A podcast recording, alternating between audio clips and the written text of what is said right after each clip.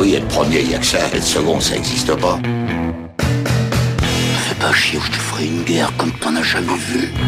Go ahead. Quand les types de 130 kilos disent certaines choses, ceux de 60 kilos les écoutent.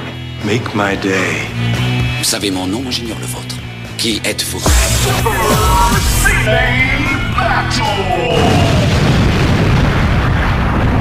Le second, c'est un con. Super Ciné Battle, c'est le podcast où nous établissons le classement ultime du cinéma. Nous prenons vos listes de films que vous nous adressez pour les classer du meilleur au pire afin d'obtenir la liste ultime. Vous écoutez l'épisode 57 et de l'autre côté du poste, rentré au bercail après avoir roublardisé dans le monde, Stéphane Boulet, alias Plugin Baby. Hello papa, comment ça va? Eh ben bonsoir Daniel, bonsoir à tous. Bah écoute, ça va très bien. Après euh, les escapades parisiennes, euh, comme on dit, je suis monté en France euh, pour pour explorer le monde du, du podcast. Putain, tu parles, tu parles comme, comme Jean-François Copé. Bah nous les gars, Voilà. les, les gars, les gars du village, on est monté sur Paris. Exactement. Tu, tu sais qu'il dit vraiment ça alors que il est de mots quoi. C'est. Oui, c'est ce que 20 j'allais dire, train quoi. En, en termes de, vi- de village loin de Paris, Meaux, on a vu mieux quand même. Et en plus il est pas de mots, il est de Paris quoi. Ah mais euh, tu, tu serais en train de dire que quelque part Jean-François Copé ne serait pas quelqu'un d'honnête? J'ai beaucoup beaucoup de mal à le croire. Putain, on commence l'épisode comme ça, ça va, on n'a pas fini. Euh, c'est un épisode important, l'épisode 57, pour à plein d'égards, euh, à plein d'égards, bah, parce que d'abord, entre temps, vous avez eu le droit au live de Super Ciné Battle. Exactement. On l'a mis en ligne dès que bah, il était enregistré et monté. C'est ça. On l'a mis en ligne pour le 1er mai. Voilà. Et on espère que ça vous a plu. Alors sans doute vous l'avez déjà écouté, euh, mais sinon euh, allez-y. Euh, J'ai essayé de faire en sorte que euh, bah, on ait quand même une thématique assez rigolote, mais en même temps que ça soit pas un épisode canonique, parce que sinon les gens qui qui étaient pas dans la salle, ils vont dire, ils vont gueuler en disant ah mais c'est un peu un épisode canon. Moi j'ai souvent cette réaction quand quand j'écoute les, les épisodes en live des, des trucs américains, puisqu'ils en font beaucoup évidemment. Et, et je me dis ah merde c'est pas un épisode comme les autres et du coup j'ai essayé de faire que ça soit pas justement pas un épisode comme les autres et euh, et aussi qu'on se on s'est bien marré en fait à le faire Ouais, on s'est bien marré, on s'est bien marré. Et puis euh, les, les gens étaient très gentils. Mm. Euh, c'était c'était chouette, ça s'est super bien passé. beaucoup de fans sur beaucoup de blagues sur euh, Justice League Oui, bah il en faut forcément. hein. évidemment mais on a vanné aussi les, les qui c'est qu'on a vanné? Brett Ratner Oh, c'est pas notre genre, nous. Luc on- Besson On, on vanne pas de Brett Ratner, attends, t'es fou. on a, on a, on a vanné plein, plein, plein, plein de trucs. Donc voilà, si vous, avez- j'espère que ça vous a plu. On a plein d'idées d'autres endroits où on pourrait le faire parce que évidemment, on est un modèle exportable. C'est ça, vous, Voilà. nous, nous, nous sommes compati euh, province compatibles. Voilà. ah oui, surtout, oui, oui, oui, on est à fond dedans. Euh, Moi, prendre le train, j'adore. Et, euh, et on aura une séance de dédicace normalement en juin à Besançon et on travaille sur euh, une, une séance à Lille. Oui, exactement. Voilà, qui est pas une petite ville et euh, tout le monde me dit va à Lille, va à Lille. Donc Lille, euh, Lille est dans mon, est dans notre scope, j'ai envie de dire. Puis aussi, c'est un épisode important à plein d'égards. Euh, On va faire deux heures avant, avant de commencer la première. Ah, avant de commencer, c'est Ouais. ça, on n'aura même pas de liste. Le truc important, c'est que euh, bah, tu reviens du Japon aussi. C'est le premier épisode qu'on enregistre depuis What Milan en fait. Depuis un petit moment, c'est ça le premier épisode officiel qu'on enregistre depuis un, un, un petit moment. Je pense de- ça. depuis plus d'un mois. Bah, c'est- peut-être ça doit faire ça, Ouais. ouais. effectivement, parce que c'est vrai que les, les autres, on les avait fait back-to-back pour être sûr que euh, en, en cas de, de crise nucléaire avec la Corée, euh, euh, je, je- je- les épisodes soient quand même là. Puis finalement, euh, l'histoire nous a donné tort. S'il nous arrivait quelque chose, un malheur à toi ou à moi, il y en avait au moins un en rab. Voilà, exactement. Enfin, Le- au- enfin surtout à toi parce que moi, moi si je si je suis pas là pour faire le montage, il, il est plus là. Bon, en- en- après, voilà, donc euh, finalement, ça s'est bien passé, mais c'est vrai que ça fait, ça fait un petit moment. Ouais, ça fait ça m'a manqué en fait. Je veux te dire un truc. euh, Tu, tu m'as manqué alors que ça fait ça fait deux jours, combien trois, ça, ça- trois jours que t'as quitté mon canapé. ça, fait, ça fait que trois jours que je dors dans mon lit là. Donc euh, bon, on verra. On aura encore ensuite, on en reparlera peut-être pendant les recos. Mais en tout cas, euh, jetons-nous dans. Je te... Reprenons le travail. J'ai envie de te dire, retournons graver. Retournons graver dans le marbre, exactement. Car c'est pour ça qu'on est là.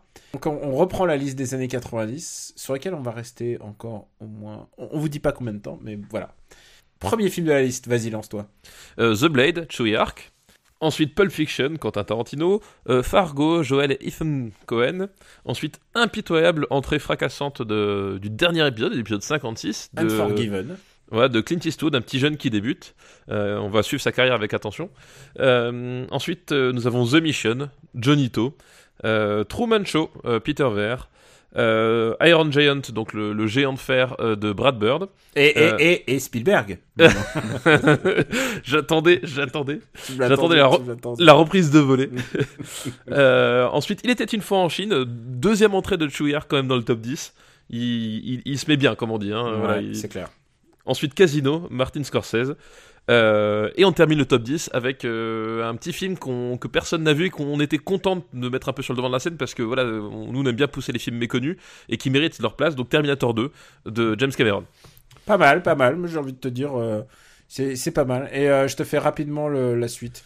Silence des agneaux, Sixième sens, Tous les matins du monde, Porco Rosso, Hit, L'Impasse, Police Story 3, LA Confidential, Une journée en enfer, Madadayo. Et on est des tellement mauvais commerçants, c'est qu'on a parlé de notre live qui était entièrement gratuit, il faut le rappeler, grâce au RPU. Mais on n'a pas parlé d'un bouquin. Oui, merde, c'est vrai, c'est vrai aussi. Ça, tu vois, on fait tout dans le désordre. On fait tout pas comme il faut. hein. Dans le bas du classement, bah, sous Double Team, on trouve Spice World, Junior, qu'on déteste en fait, je crois. Junior. Je crois qu'on n'aime pas beaucoup Junior. ouais. Postman, qu'on déteste aussi. c'est ça. Power Ranger, le film que je déteste. Wild Wild West, un film qu'on déteste. C'est ça. La soif de l'or, une Un insulte, film qu'on déteste, déteste. une insulte au cinéma. Euh, la ligne verte, une insulte tout court. Et Quasimodo del Paris, qui est finalement le plus mauvais film des années 90. Eh oui, eh oui. C'est incroyable qu'il ait détrôné euh, la ligne verte quand même. Et, et bah, il fallait au moins ça quand même. hein. Je pense que je pense qu'il y a certaines places qui se méritent, tu vois. C'est vrai. Je pense que là, les, les, les achats-ventes dans les, les occasions. Oui, les cash converteurs, les, les, les, les DVD à 50 centimes, ils sont partis là comme des petits pains. C'est clair. Pour nous faire parvenir des listes, c'est simple. Trois films par liste, un titre si vous voulez euh, vous la péter. Et en fait, c'est bien en fait de donner un titre parce que ça me permet aussi de voir un peu vos intentions et de voir un peu votre votre créativité aussi parce qu'on dépend aussi de vous. Euh, vous nous l'envoyez à supercinébattle@gmail.com et euh, bah continuez les gars. Euh, moi je prends toujours, bien souvent je prends des dernières listes en fait. Parfois dans les dernières listes je regarde un peu ce qui se fait et parfois je replonge dans mes archives. On couvre les années 90, donc 1990 à 99, et bah sans plus attendre, on s'y colle. Ah, qu'est-ce qu'on- par quoi est-ce qu'on va commencer, Daniel? Ah bah écoute, euh, est-ce qu'on commence en force? Est-ce qu'on commence euh, comment? Ah, On va commencer. Il faut faire une reprise douce là, tu vois. Je pense. Faut, faut y aller mollo mollo. Faut faire une reprise douce? Ouais. Vraiment douce? Oh, mais non, j'ai dit 12, j'ai pas dit molle. Attention. C'est une liste qui nous est envoyée par Raphaël, Merci Raphaël pour ta liste. et c'est une liste qui s'appelle Au théâtre ce soir. Au théâtre ce soir, d'accord. Voilà. Donc ce sont des pièces adaptées. Tu vas voir, tu vas voir. oula, oula.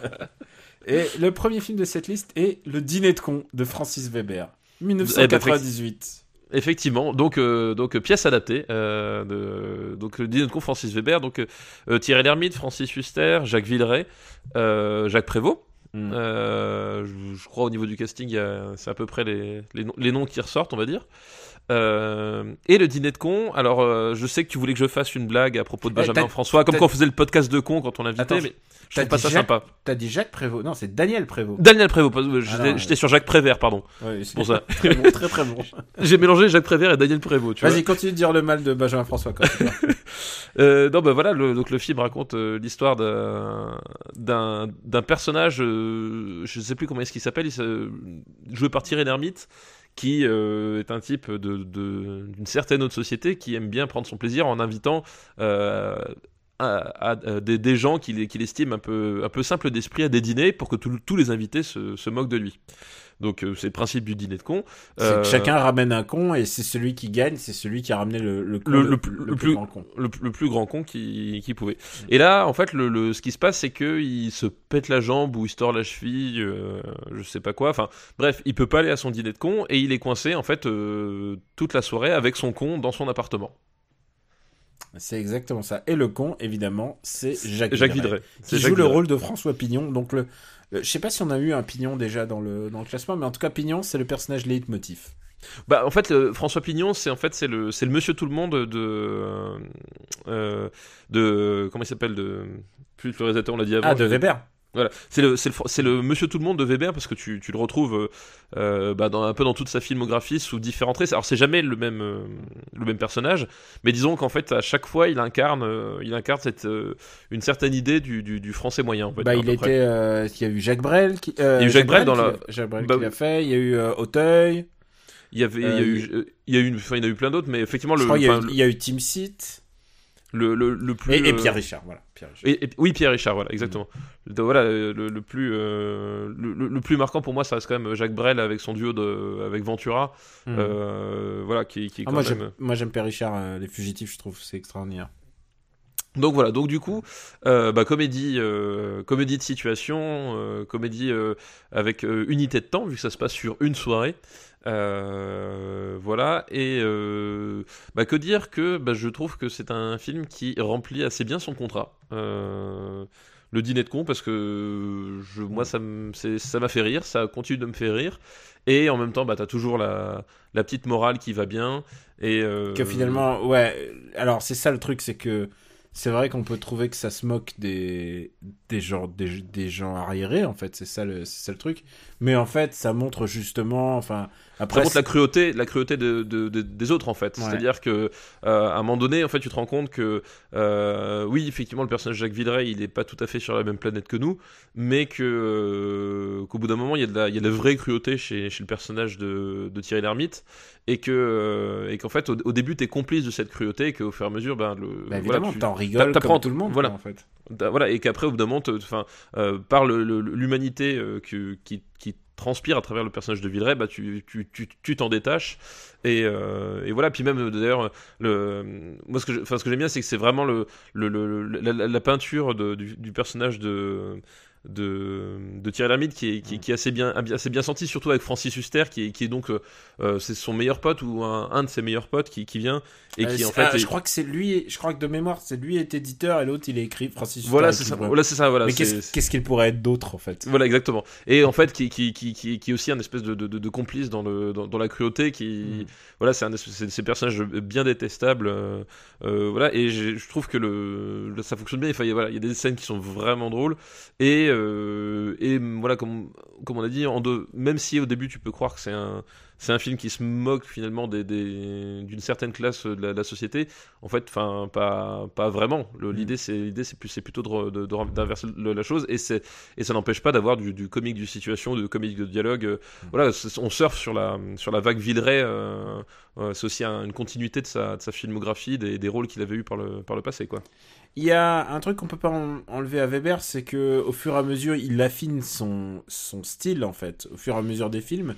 Mais du coup, il le finit par se neutraliser un petit peu, je trouve. Et je crois que ça, là, on est à son paroxysme en fait. Oui, c'est ce que je dire. En fait, le, le- pour moi, le, le dîner de con, je pense que c'est le, c'est vraiment le moment où on, on est, euh, on, est au top du, du, Ver- du Weber Game. Et d'ailleurs, euh, enfin, le, film a été un succès euh, monumental en termes Euh, d'entrée, 9 en- millions d'entrées. ouais. voilà, en plus termes d'entrée, en, en termes de, de même d'impact culturel. Enfin, je veux dire, le, le principe même du dîner de con, euh, enfin, c'est, c'est- est, est- est devenu, est devenu connu à ce moment-là. Tout le monde, Et, euh, tout le monde connaît un peu les répliques euh, par Voilà, cœur. tout Enfin, le- le- les fameux euh, quand ils font du tac au tac avec. euh, Oui, oui, bah c'est Ouais. vous, euh, vous, votre prénom, c'est juste. Oui, bah lui, c'est pareil. Enfin, c'est juste, juste. le blanc. Voilà, c'est juste. c'est- François, c'est juste. Bah lui, c'est pareil, c'est juste. Voilà, juste le blanc. Enfin, on, le- on les, on les connaît tous. En plus, Et- Weber a la réputation d'être un sacré, un sacré emmerdeur pour ses comédies.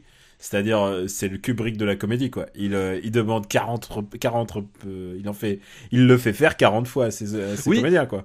Mais en même temps, je veux dire, effectivement, le, le fait que le fait est que, pa- par exemple, la scène qu'on vient d'évoquer, elle, elle fonctionne parce que euh, les mecs, ils sont, ils sont à la milliseconde en fait. Mm. Il y a vraiment un, un- un sens du, du- un sens du rythme, euh, au-delà de l'écriture en elle-même. Qui, qui est drôle, Euh, justement le, le- le style Weber passe aussi. Enfin, c'est vraiment quelqu'un qui aime le comique de situation. Euh, c'est d'ailleurs étrange que que, enfin, que, que Weber ait, ait jamais collaboré avec De Funès. euh, lui sur le début de sa carrière, Funès sur la fin de sa carrière, parce qu'en fait, il y avait vraiment un truc, un truc à jouer à ce niveau-là, quoi. Est-ce qu'il a Et- pas, est-ce qu'il a pas collaboré, mais genre sous pseudo, parce que Weber a beaucoup, beaucoup signé de scénarios avant. Peut-être, alors Et, peut-être en, tant- euh, peut-être en tant que scénariste. Après, je parlais en tant que metteur en scène parce que je crois pas qu'il ait, tourné avec lui Non. euh, directement. Après, Non, effectivement, c'est possible sans que. parler du théâtre, mais ouais. Oui, c'est ça. Après, effectivement, peut-être qu'ils ont collaboré, mais euh, voilà, un, un- un film de un, un- un film de Weber avec un pignon martyrisé par Louis de Funès, ça, Mm. ça aurait été, ça aurait été énorme, quoi. Et donc, ce que je disais, oui, on, on était parti là-dessus, c'est que c'est- on arrive au, au pinacle, et après, en fait, euh, le, le style de Weber va, il va, il va tomber un peu dans cette espèce de facilité, c'est-à-dire que euh, maintenant, on attendait de Weber qu'il fasse le dîner de con 2, en fait. Mm. Et euh, quand il va faire le placard, quand il va faire les, les films qui vont suivre, on, on reste sur un style qui est proche, mais qui est, qui est beaucoup moins mordant et beaucoup moins efficace, quoi.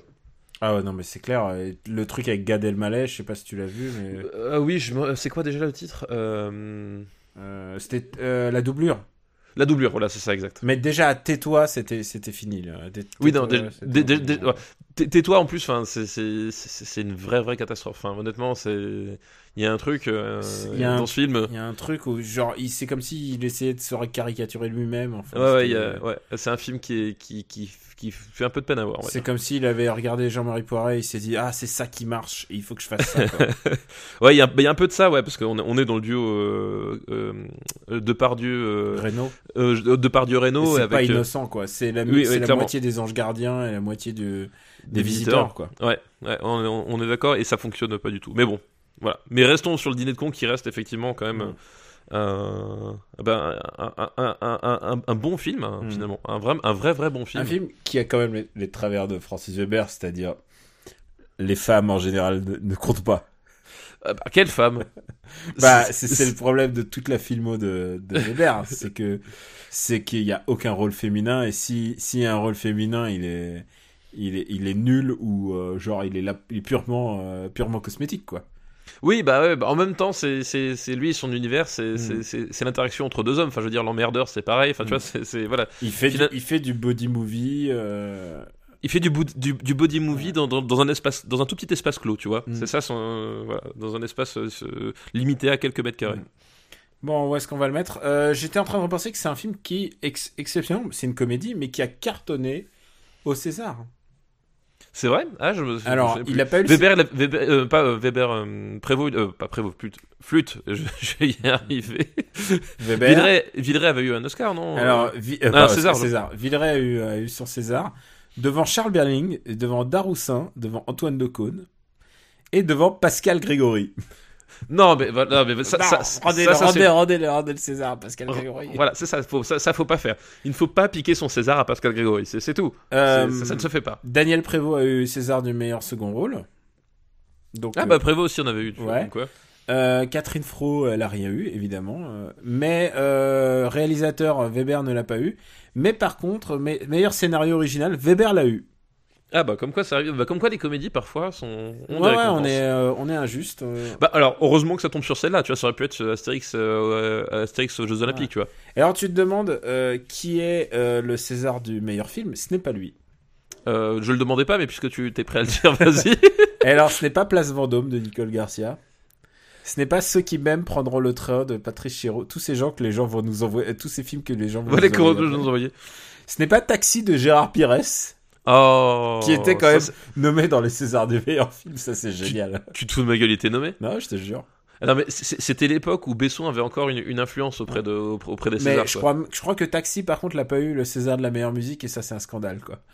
Et, et donc, le César du meilleur film était attribué à La vie rêvée des gens, euh, euh, La vie rêvée des anges d'Éric Zanka. D'Eric Zonka, oui, je, je vois tout à fait. D'ailleurs, Eric euh, Zanka qui sort un film là, genre dans les. euh, dans, Bah, dans pour les- Cannes, non les- Ouais, ouais, pour Cannes, ouais. Ouais, ouais, bah oui, oui, oui, je, je me rappelle bien de celui-là. Mm. Je me rappelle bien. César du meilleur film étranger, c'est La vie, la vie est belle de Roberto Benigni. Un film que tu adores, Daniel, je crois. Je crois qu'il est très très mal classé chez nous. Où est-ce qu'on va classer un dîner de con Où est-ce qu'on va classer un dîner de con Euh, En sachant que c'est un film que j'adore et que. Enfin, pas que j'adore, mais dès que je le vois, je peux. Dès que je le vois à la télé, je crois que je suis hypnotisé. Oui, c'est ça. Non mais il a, une- il a un truc rythmique. c'est un ça ce qu'on disait. Il a, il a vraiment un- un- ce pouvoir-là, c'est-à-dire qu'il a, le pouvoir du, du vrai, euh, vrai euh, bon film populaire, c'est-à-dire que tu, euh, tu, tu, tu le connais par cœur, mais Mm. tu tombes dessus, c'est pas grave. Tu sais que tu vas passer un bon moment et tu repasses un bon moment en fait. Il y a juste. vraiment il a une juste- complicité. C'est vrai que on parlait de ces trucs, de ces, de ces tics et le fait aussi que peut-être que les autres, ces autres films ont un peu gâché un peu la fête. Mais et, et, et puis surtout, euh, bah, c'est que Weber, il est waouh, faut, faut le voir. hein. Il est particulier comme gars. Mais euh, mais ça arrive pas à me, à me dégoûter de ce film. Ah non, moi non plus. Enfin, je, moi, j'ai toujours tendance à essayer de prendre les films pour ce qu'ils sont. Après, Mhm. euh, voilà, je, je vais pas le condamner lui pour ce qu'il a fait par la suite. Je regarde un film qui est drôle dans notre liste. Je vois White Man Can Jump. Est-ce que tu le mets au-dessus ou au-dessous? Où est-ce qu'il est, White Man Can Jump? Il est Euh, 49ème. Et j'adore, et on adore White Man Can Jump ici. Moi, je le mettrais quand même en dessous. Ouais. Euh, je le mettrais. Bah, un, un autre film rigolo. Il y a Funny Games. T'es con. C'est écrit dans le titre. Hein, alors, Ah, je le mets au-dessus de Funny Games. Allez, je te le laisse au-dessus de Funny Games. Yeah T'as vu, comment je suis magnanime Oui, je vois ça. C'est parce que je t'ai fait à manger. Oui, non, mais parce que je sais maintenant comment est-ce que comment est-ce que ça marche avec toi. Comment ça marche? Ah bah il faut que je prépare des munitions. D'accord. j'ai vu comment t'as essayé de me feinter en public, j'ai bien vu. Ah bah j'ai pas essayé, j'ai réussi à te feinter en public. Et alors, le deuxième film de la liste de Raphaël, c'est Hamlet, rien que ça, de Franco Zeffirelli. Euh, Hamlet, eh ben oui, euh, donc adapté euh, de, de notre ami William Shakespeare. Ouais, paraît-il. Paraît-il. Alors, on, on est tous d'accord pour dire que la meilleure version d'Hamlet qui ait jamais été faite, c'est celle avec Schwarzenegger. Euh, oui. Hein. Enfin, celle qui n'a jamais été faite, justement. Oui, c'est celle dont on voit que les extraits dans la dans Station Hero. Euh, donc c'est le donc euh, les années 90, c'est le Hamlet de, de Kenneth Branagh. C'est le moment où Non, non, euh, non, non, non, c'est Zeffirelli, celui-là. Ah, c'est Zeffirelli, pardon. non, le Ok. Kenneth Branagh, il vient, il vient plus tard, et il est avec Kenneth Branagh dans le rôle principal. Oui, c'est ça parce que oui, je oui, crois il y qu'il y, avait- a- il y a même il y a Depardieu dedans. Enfin, c'est en plus c'est un film qui dure 4 heures. Enfin, ça, dans sa version. Non, celui-là il est il est vraiment restructuré. Euh, Zeffirelli, il s'est vraiment. Ah, et surtout le principal, c'est que c'est Mel Gibson dans celui-là. c'est effectivement c'est Mel Gibson qui qui, C'est qui Mel joue Gibson le. qui joue Hamlet et euh, Gertrude, donc euh, sa mère est jouée par euh, Glenn Close. Et euh, et il y a plein d'acteurs euh, super connus euh, ou qui deviendront super connus, par exemple. Bah, il y a, il y a Yann Holm qui traîne dans le dans le dans le casting si je me souviens bien. à un Alors, je sais plus qui il joue, qui il joue. Il joue pas, il joue pas Horatio, mais il joue qui? Je sais plus. Faudrait que je, je, je regarde. Je vois- alors je m'en rappelle plus. Il y a des personnages, Young Elena Bonham Carter. Oui, c'est vrai. c'est vrai. Pré-mariage, elle joue Oui. Ophélie. Elle joue Ophélie, ouais, tout à fait exact. C'est Et, vrai. euh, et, et je sais plus qui. bah, Il y a Yann Holm, enfin comme tu disais, mais enfin voilà, il y a plein d'acteurs qui sont connus ou qui deviendront connus. Yann Holm, euh, qui, qui, qui est donc, rappelons-le, le prêtre de l'espace dans le cinquième élément. Voilà. ah, il joue Polonius. Voilà, il joue Polonius. Il joue... Ah oui, c'est ça, Polonius. Ouais, je- J'aurais pas pas capable de, de m'en Voilà. rappeler. Celui qui va Pol- Polonius qui va se faire buter par par euh, Hamlet. Et Mel Gibson qui tu sais que hum, le mec enfin le Zeffirelli, il a il a regardé les films d'action de, de Mel Gibson et tu sens qu'il a essayé d'adapter les fights à Mel Gibson. Mais oui, bah, c'est en fait, c'est Ça ça, qui est très, quoi. c'est ça qui est très drôle dans, dans, dans cette version, c'est que euh, il y a une espèce de, de dichotomie, c'est-à-dire que t'as as, l'impression à un moment donné que c'est Martin Riggs qui s'est trompé de plateau, quoi. Et clairement, euh, tu le sens surinvesti. Et, et il, il, il y va à fond quoi Mel Gibson il est ah bah de toute façon, il- enfin, c'est, c'est, tu pètes pas Mel Gibson pour pas y aller à fond. C'est ça, tu, tu- ne peux pas avoir Mel Gibson dans la demi-mesure, c'est impossible. Quand il arrive sur un plateau, faut forcément qu'il en fasse des caisses à sa façon et qu'il aille à fond dans le dans le trip.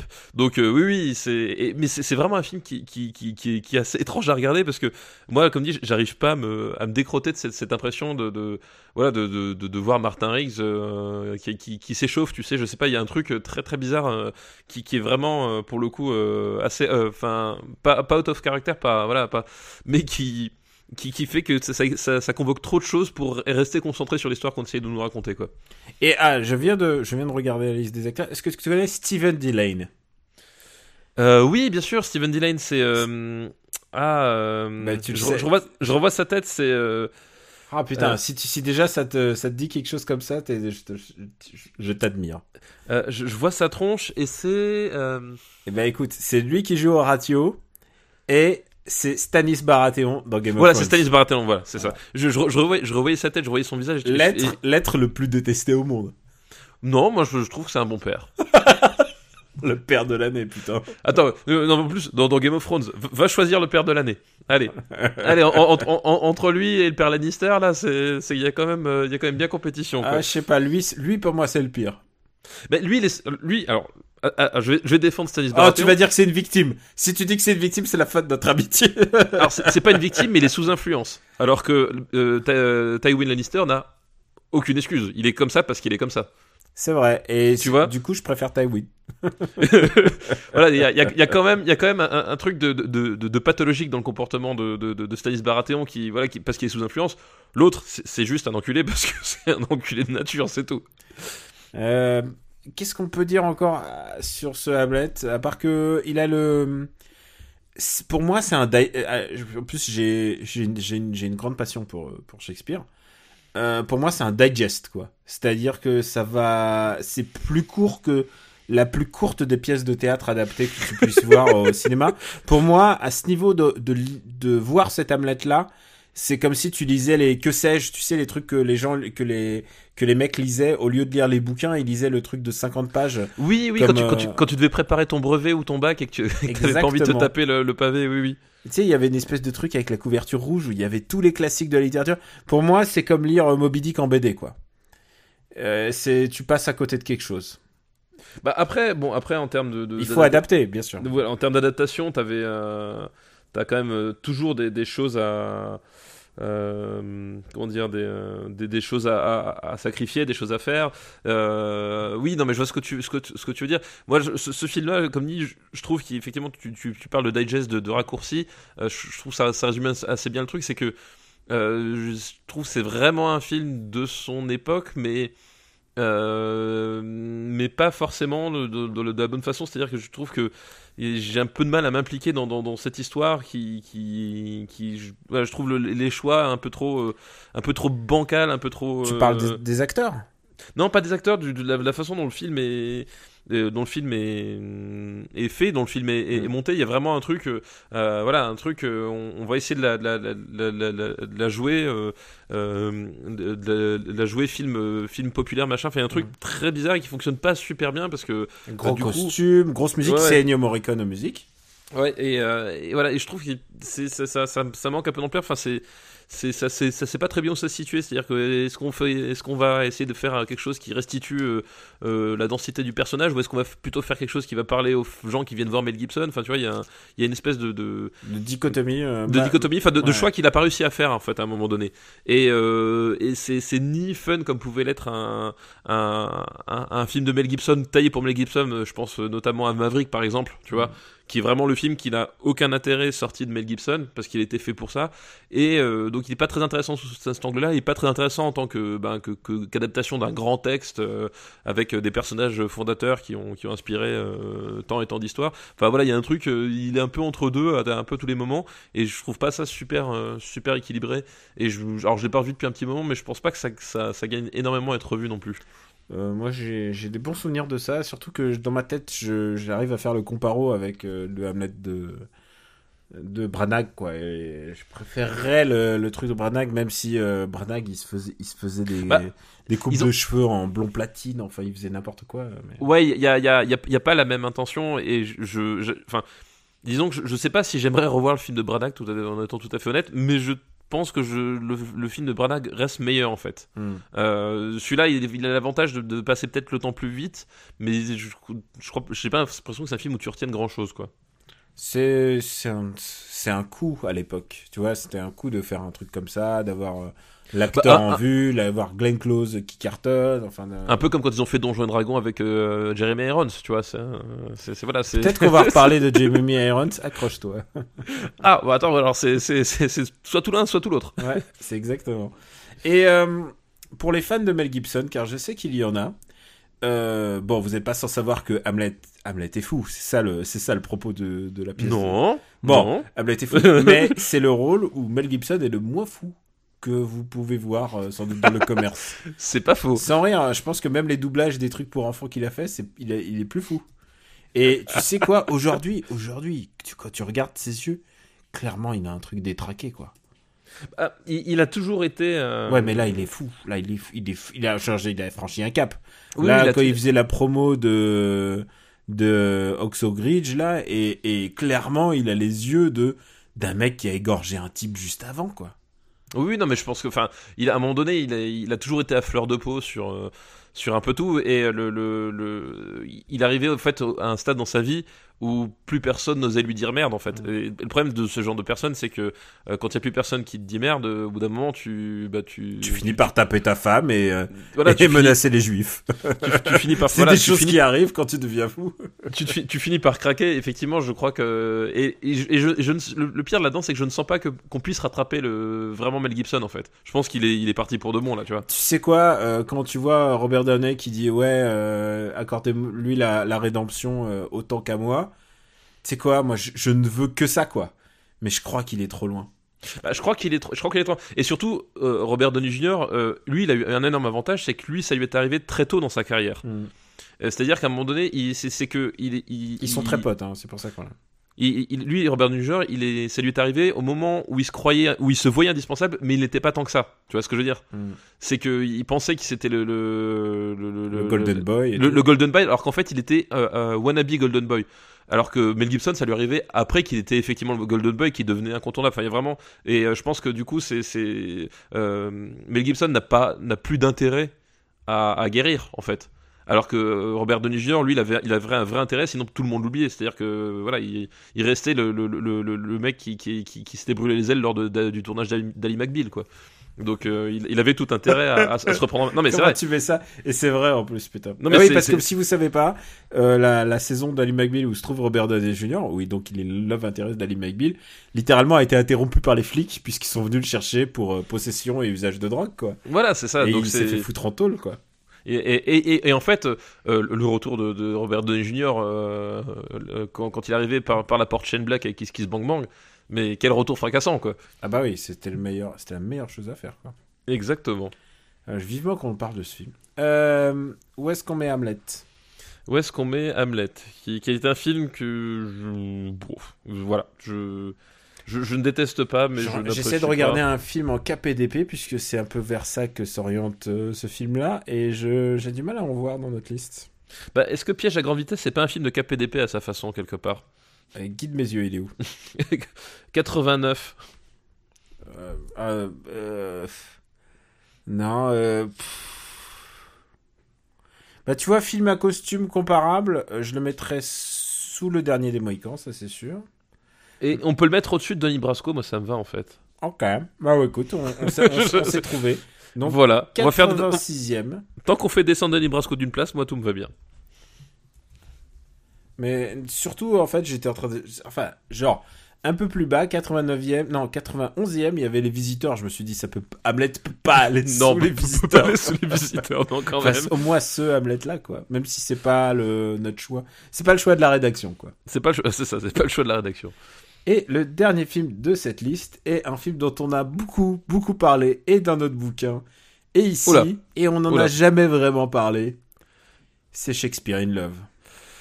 C'est Shakespeare in de Love. John Maiden. Euh, Rien à donc, voir. Donc euh, voilà, donc euh, pour le coup, c'est pas une pièce de théâtre, mais c'est euh, c'est un biopic. Qui a Euh. fait beaucoup de mal au cinéma, on va dire. Euh, alors, je- alors, honnêtement, je ne sais pas s'il a fait tant de mal que ça au cinéma, mais en tout cas, il, il, il a fait beaucoup de mal au cinéma cette année-là. Disons qu'il a déjà formaté pour moi toute une partie de trucs avec les tous les films avec les auteurs, les, les origin story des auteurs. Oui, non, bah tu après, vois bah, Molière, Molière euh, Origins en France, la France euh, qui a celui eu avec Romain Duris? Ouais, celui avec Romain Duris, il n'y aurait jamais eu ça s'il n'y avait pas eu Shakespeare in Love. Oui, non, ce- ça, ça, sans doute, oui, mais après, euh, Tous les films euh, de d'origine de, de romanciers romanesques ou euh, ou tragé- tragédiens, bah ils, tous viennent de ça quoi, de cette espèce de alors ça se passe d'abord donc dans donc au XVIe siècle j'imagine.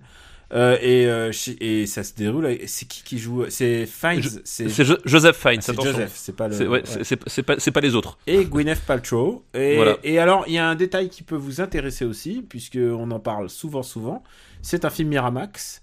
Et c'est le film Miramax qui a gagné les Oscars cette année-là. Et euh, voilà, en fait, surtout pourquoi ce film est connu.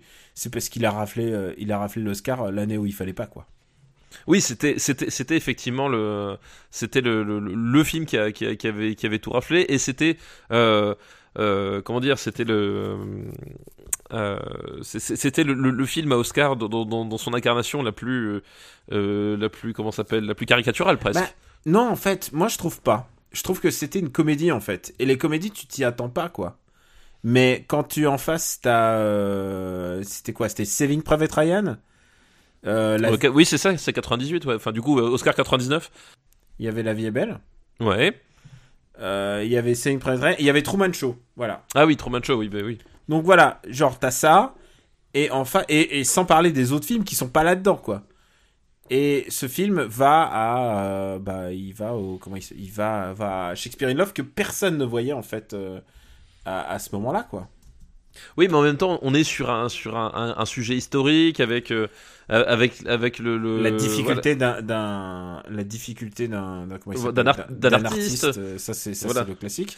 la difficulté d'un- le le le le, puis le la, la comment s'appelle le, le le fait qu'il va être obligé à un moment donné de se de, de se transcender pour euh, pour euh, pour euh, accoucher de sa meilleure œuvre. Enfin voilà, t'as t'as ce, côté-là. euh, C'est de ce film qu'est né le, cliché de justement l'artiste, euh, les, les- les turpitudes de l'artiste, et, euh, et que c'est difficile d'être un artiste et qui gagne des Oscars en fait. C'est de ce film-là. Et surtout un autre truc, c'est que Miramax avait fait le forcing parce qu'ils l'avaient pas eu l'année précédente quoi. Et euh, l'année précédente, euh, je sais plus ce qu'ils avaient, ils devaient avoir, euh, je sais plus ce qu'ils avaient dans les autres années, mais en tout cas, euh, ils l'ont pas eu pour Pulp Fiction. Enfin, tu vois, ça s'est vu quoi. Et donc du coup, ils ont fait le forcing, forcing absolu pour l'avoir. C'est vraiment, c'est celui des forceurs. Ah, euh, du dis- lobbying, on dit. euh, lobbying, lobbying. Et je dis des bêtises. euh, je crois qu'il y avait euh, la, la ligne rouge aussi. C'était 98 aussi, la ligne Ouais, rouge c'était la ligne rouge, c'était 98, ouais. Ouais, peut-être alors. Ouais. Meilleur réalisateur, ça, John Madden, il l'a pas eu. Ni Terrence Malick, ni Peter Weir. C'est Spielberg quand même qui l'a eu. Ouais, c'est oui, pour pour un, un Oscar qui se comprend hein, quand même. Saving Private Ryan, quoi, qui est quand même un, Oui, un- oui, non, qui- une grande réale, quoi. un très très grand rêve. Enfin, on a déjà dit un film qui a qui a changé la façon dont on dont on tournait ce genre de sujet. Enfin, je veux dire, il y a eu un avant, un après, euh, de manière assez assez fulgurante quoi. Et Shakespeare in Love, son principal, euh, son principal crime, c'est d'être, euh, c'est d'être complètement anecdotique, quoi. Oui, c'est ça. c'est- qu'en fait, euh, euh, parce que l'idée, voilà, on, on disait le- les turpitudes de l'artiste. Le film commence en fait. euh, Shakespeare est blindé de dettes. Il est, il est, il est au creux de la vague, personnellement, sentimentalement, au niveau de l'inspiration, enfin tout ce que tu veux. Et du coup, et il est, il est obligé en fait.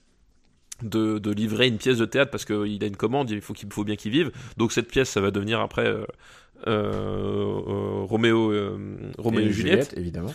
Voilà, donc euh, on, on est en plein sur... Et puis évidemment, il- c'est à ce moment-là qu'il va, va trouver, eh ben, avec sa relation avec Gwyneth Paltrow, l'inspiration pour écrire son grand chef-d'œuvre euh, absolu, machin. Bon, alors déjà, faut déjà établir que Roméo et Juliette, c'est le chef de William Shakespeare. euh, Les experts laisseront se- je laisserai se, se battre là-dessus, mais je sais que c'est pas forcément toujours, euh, toujours le, le, le cas. Mais surtout, il y a ce côté, effectivement, voilà, ce- c'est cette petite histoire. En fait, le film, euh, eh ben, pff, il est tout plat. Enfin, je veux dire, il y a, il y il y rien. Il y a il y aucun moment- Et le il y a aucun seul- moment qui, qui transcende le- le- l'ensemble et qui et qui, qui, qui, que tu retiens. Enfin, je veux dire, c'est un, un film qui rentre par une oreille, il sort par l'autre, quoi. Et justement, en fait, pourquoi je trouve que ce film est- a fait des dégâts, c'est parce que il a fait passer euh, l'anecdote en fait, le la portée historique de chaque chaque euh, chaque événement en fait dans dans le film.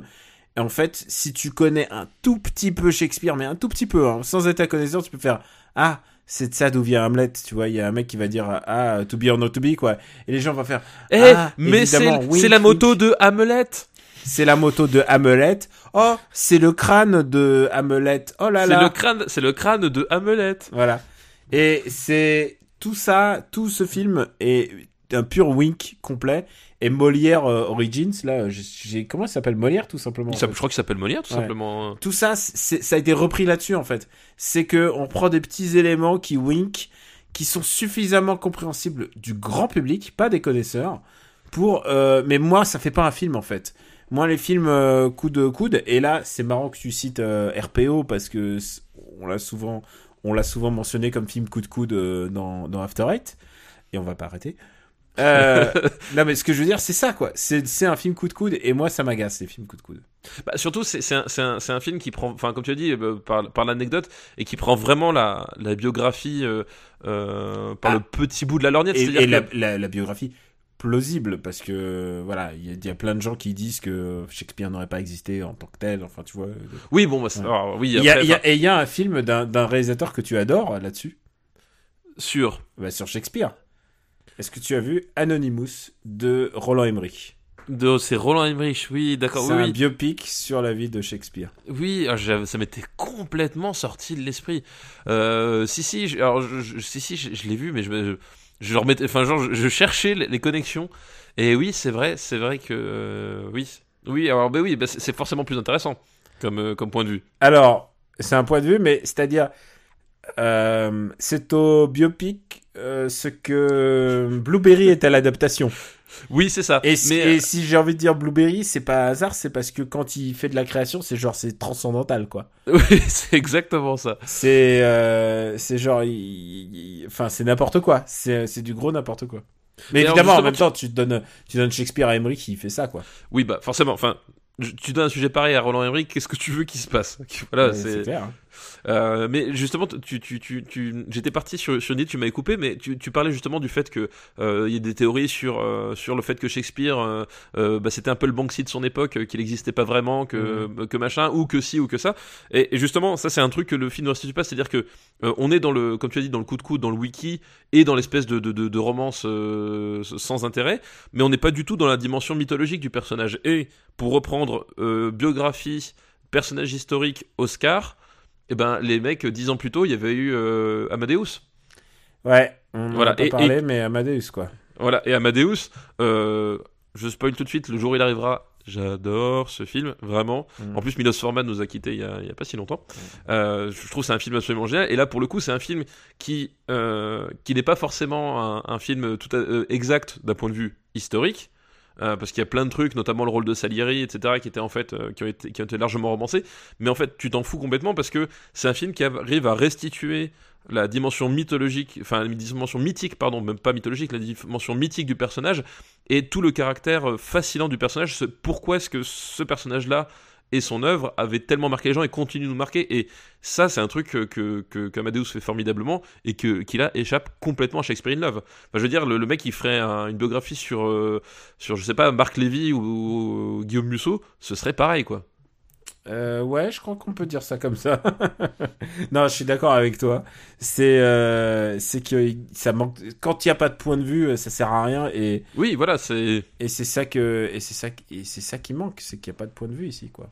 Non, mais voilà, le mec il voulait faire son, son, son, son amourette à la, son, son petit film d'amourette à la con. Mm. Il l'a fait. Il voulait il a- faire un film léger et c'est Oui. justement pour ça que ça a été populaire à ce moment. Voilà, c'est ça. Et puis là, il a collé. Enfin, tu sais, il a, il a pris une marque. Oh, la marque Shakespeare, ça a l'air pas mal ça. Pff, Hop, il a posé dessus, et puis c'est fini, quoi. Enfin, euh, mais ça n'a aucun intérêt. Euh, où est-ce qu'on va mettre Shakespeare in Love? Et je peux te dire qu'on ça va aller bas chez moi. Euh. Je Je. n'ai aucun affect pour ce film et euh, je regarde euh, je regarde je regarde Jeanne d'Arc là maintenant 122e. Euh, tu regardes Jeanne d'Arc. euh, Écoute, Jeanne d'Arc, c'est pas mal. Je suis en train de regarder. Non, c'est Euh. pas Jeanne d'Arc, c'est pas mal. Corrige ce que tu as dit. Non mais je, enfin, je veux dire en termes de de, pla- de, de Positionnement, place, voilà. en termes de positionnement. Voilà. Euh, moi, j'avoue que je pense que oh, si Jeanne d'Arc, c'est pas mal parce que je, je le mettrais sous risque maximum en fait. Sous risque maximum, je suis en train Ouais. de le chercher.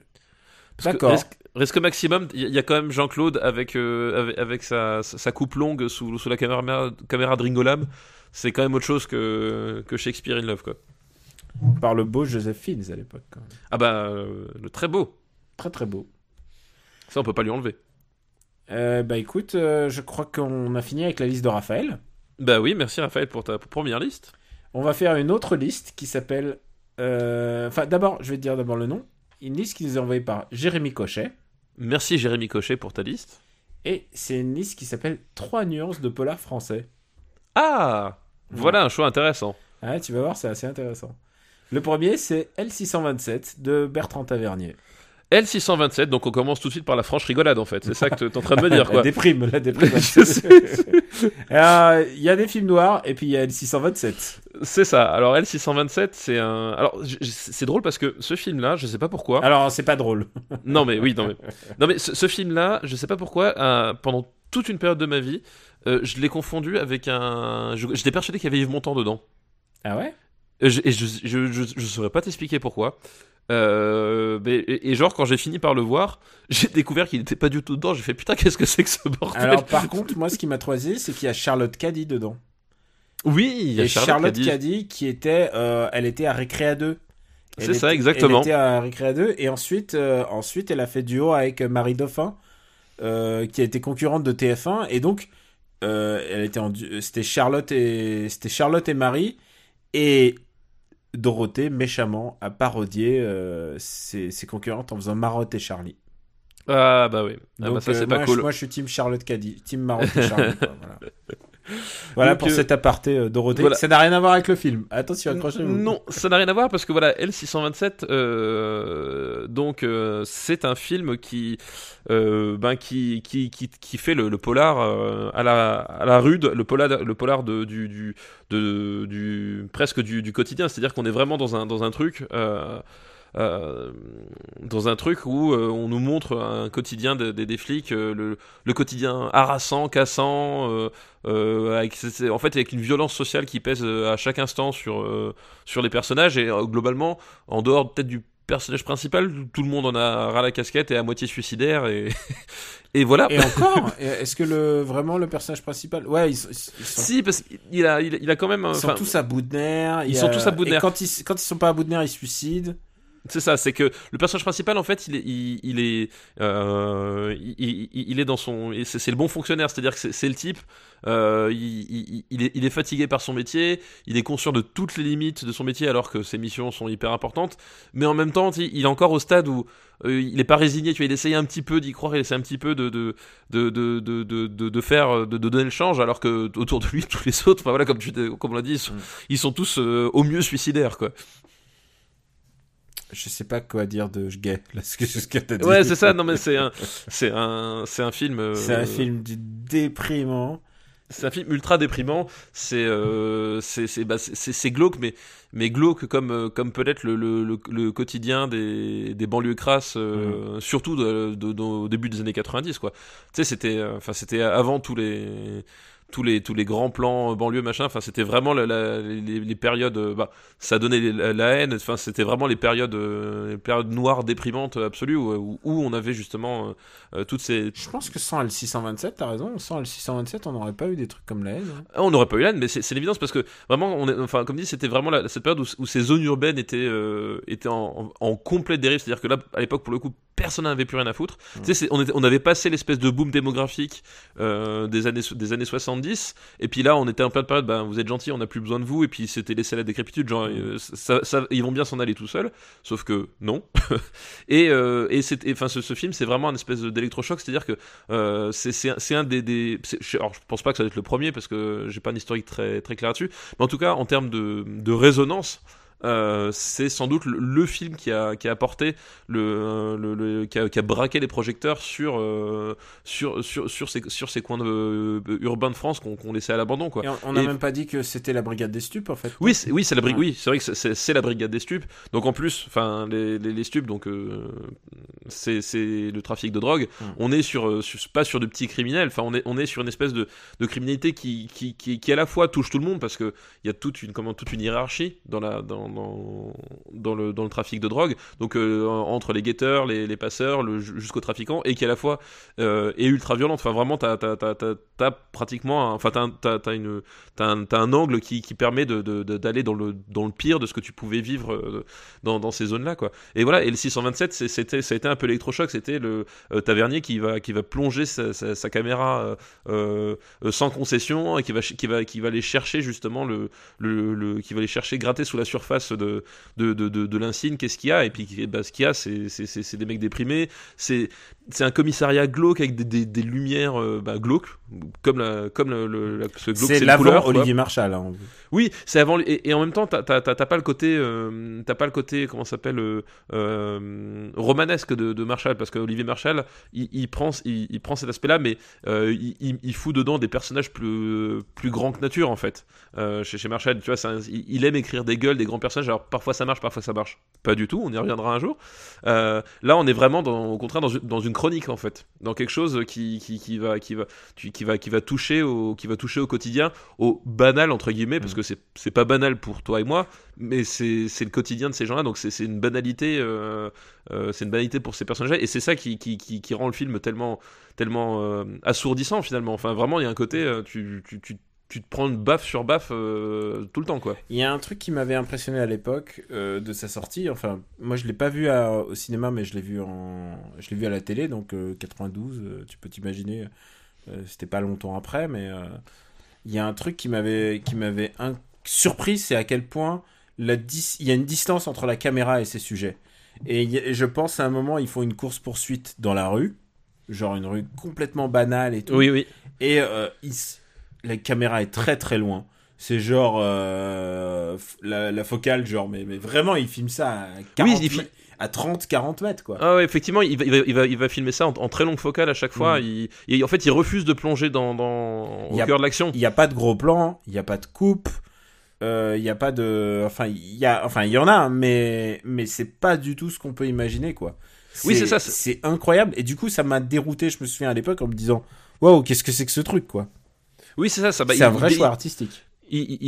c'est un vrai choix artistique. Il, euh, il, il désamorce volontairement euh, ben, les codes narratifs et esthétiques du polar et principalement du, du polar français vu que ça, ça- on s'inscrit évidemment dans cette euh, dans cette filiation.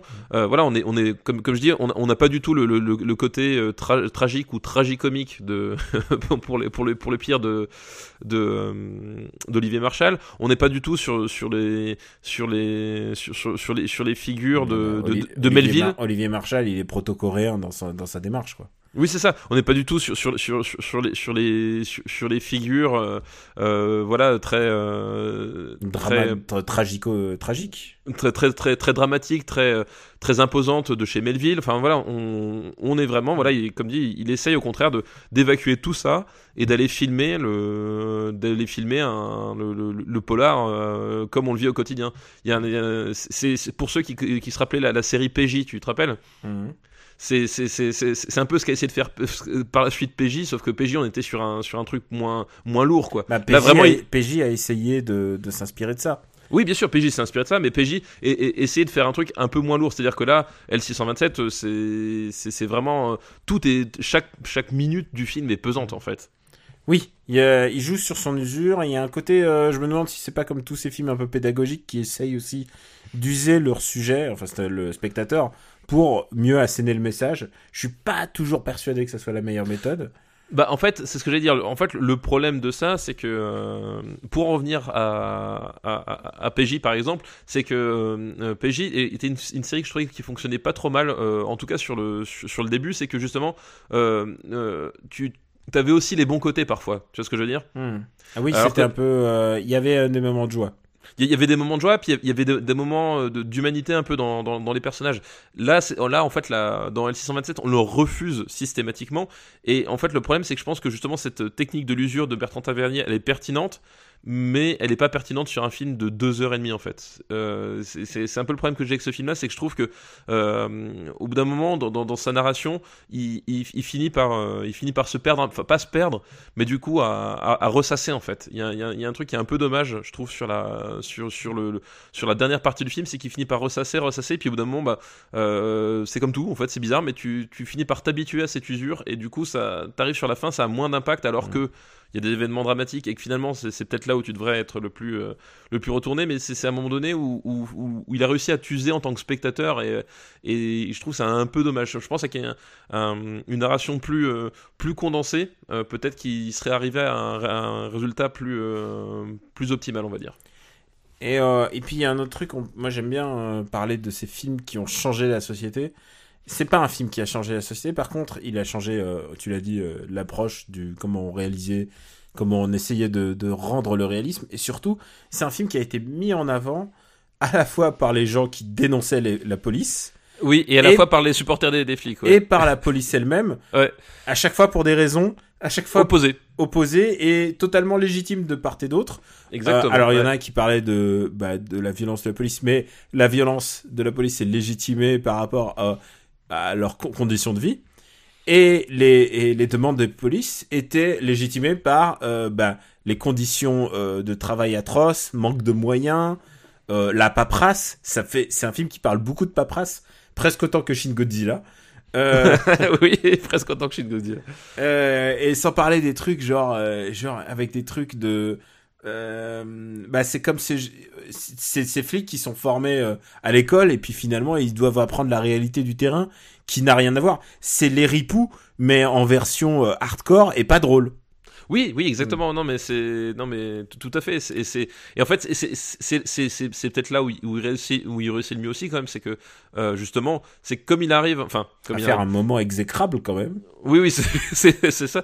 Non, mais comme, comme en fait, euh, chacun y retrouve son compte. Il y, a- il y a vraiment ce côté, euh, le, le, le- c'est, c'est, on, on touche à quelque chose qui, qui, qui est de nous dire, bah, c'est beaucoup plus compliqué que, que ce qu'on peut croire et qu'au bout d'un moment, euh, ces types-là, est-ce qu'ils sont bons, est-ce qu'ils sont mauvais? Je crois que le film évite de se poser la question. Et, et, et il est, et tant mieux, quelque Ils part. font avec, c'est ça Voilà. le, le propos. du Ils font avec le, principal, je pense, la, la plus grande réussite de Tavernier là-dedans, c'est effectivement il a réussi à faire en sorte que euh, il ne répond pas à la question bon flic, mauvais flic. Mm. C'est juste un moment, c'est des types, euh, ils essaient de survivre dans les conditions qui sont les leurs et euh, qu'ils est-ce qu'ils font les bons choix, est-ce qu'ils font les mauvais choix? Euh, voilà, c'est pas toujours facile de, a, priori on va on va dire, de, de, de savoir où est-ce qu'il faut aller quoi. Euh, où est-ce qu'on va mettre L627 un petit, Euh, un petit code de loi qui, qui rappelle la prohibition de, des stupéfiants. Nous deux ne sommes vraiment pas consommateurs de stupéfiants. Non, alors pour le truc, c'est bien un truc, voilà, Un truc sur lequel je suis passé complètement à côté, c'est ça, quoi. Bah si, moi la seule substance euh, qui mériterait d'être illicite que je consomme c'est la- c'est c'est l'alcool, mais encore c'est avec C'est de la modération. bière, c'est de la bière, tu bois de Ouais. la bière. Mais encore c'est avec modération, tu vois, je, je fume pas, je, je, prends pas des trucs comme ça, je... rien du tout. Non, et t'imagines, dans quel... enfin, déjà ce qu'on dit euh, en temps normal. Oui c'est ça, alors- qu'on n'est pas défoncé, alors imagine, Ouais. non, je crois que ce serait pas possible. Où est-ce qu'on le met? En sachant que c'est à la fois un film intéressant et à la fois, genre, j'ai aucune envie de le revoir. Ben ouais, je suis, je suis un peu dans cet esprit-là, c'est-à-dire que je pense que c'est un film qui mérite vraiment d'être vu euh, par son, par ses, par ses, ses choix artistiques, par le, le quand même le, le, le- ce qui- ce qu'il a, ce qu'il a apporté en termes de, de comme, comme on l'a, qu'on de, de, de regard et tout.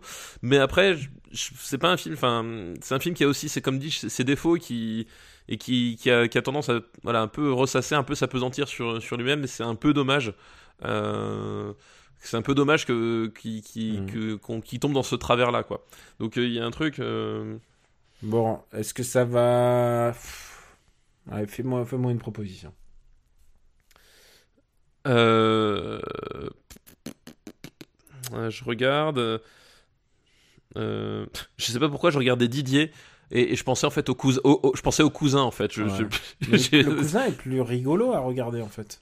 Bah, je trouve que le cousin a pour lui d'avoir euh, Des, perso- des, Des perso- des des acteurs à contre-emploi. des acteurs contemporains, puis même, même des personnages dans lesquels à un moment donné t'arrives à, à, à projeter plus de choses en, en fait. Je Ah ouais, là la particularité c'est que là en plus il a pris des nobodes. Là on parlait de Charlotte Caddy, mais quand on vous dit que Charlotte Caddy c'est l'actrice la plus connue euh, euh, du film, c'est ça vous dit à peu près le son envie. Il a pris des gens du théâtre, il a pas pris des gens du tout du ciné. C'est euh, Donc, pour moi, c'est très ouais. frappant. Pour moi déjà ça va sous le cousin. Hmm. On n'a pas le cousin. Si si on a le cousin, j'ai vérifié euh, pas, Ah ouais, le cousin. 77. 77, bien vu. Euh, moi je mettrais ça euh, sous chute libre. À thématique dépression nerveuse. Ouais, et au-dessus de Didier quoi. Et au-dessus de Didier. Oh non, j'ai vraiment pas envie de revoir la 627 quand même. Alors tu le mettrais où? Tu peux pas le mettre en dessous de Denis Brasco, ça c'est interdit. Ah merde, Il y a une j'allais- dire sous piège à grande vitesse. Mais Il y, a- oh. y y y une- loi qui interdit de mettre L627 sous euh, Denis Brasco. Alors, euh, au-dessous d'Hamlet. Euh, Au-dessous d'Hamlet, euh, j'ai quand même plus d'affection pour L627 que pour Hamlet. D'accord, oui. Ok, ok, ok. Al- Alors, Alors, euh, écoute, je te suis au-dessus d'Adam's Family, mais sous Blade. D'accord, vendu. Putain, le, le cinéma qu'on propose là, il est vraiment très très très différent. Là. Ah bah c'est c'est pas les Avengers hein. Deuxième film de cette liste euh, intéressante de trois nuances de polar français. Assassin de Mathieu Kassovitz.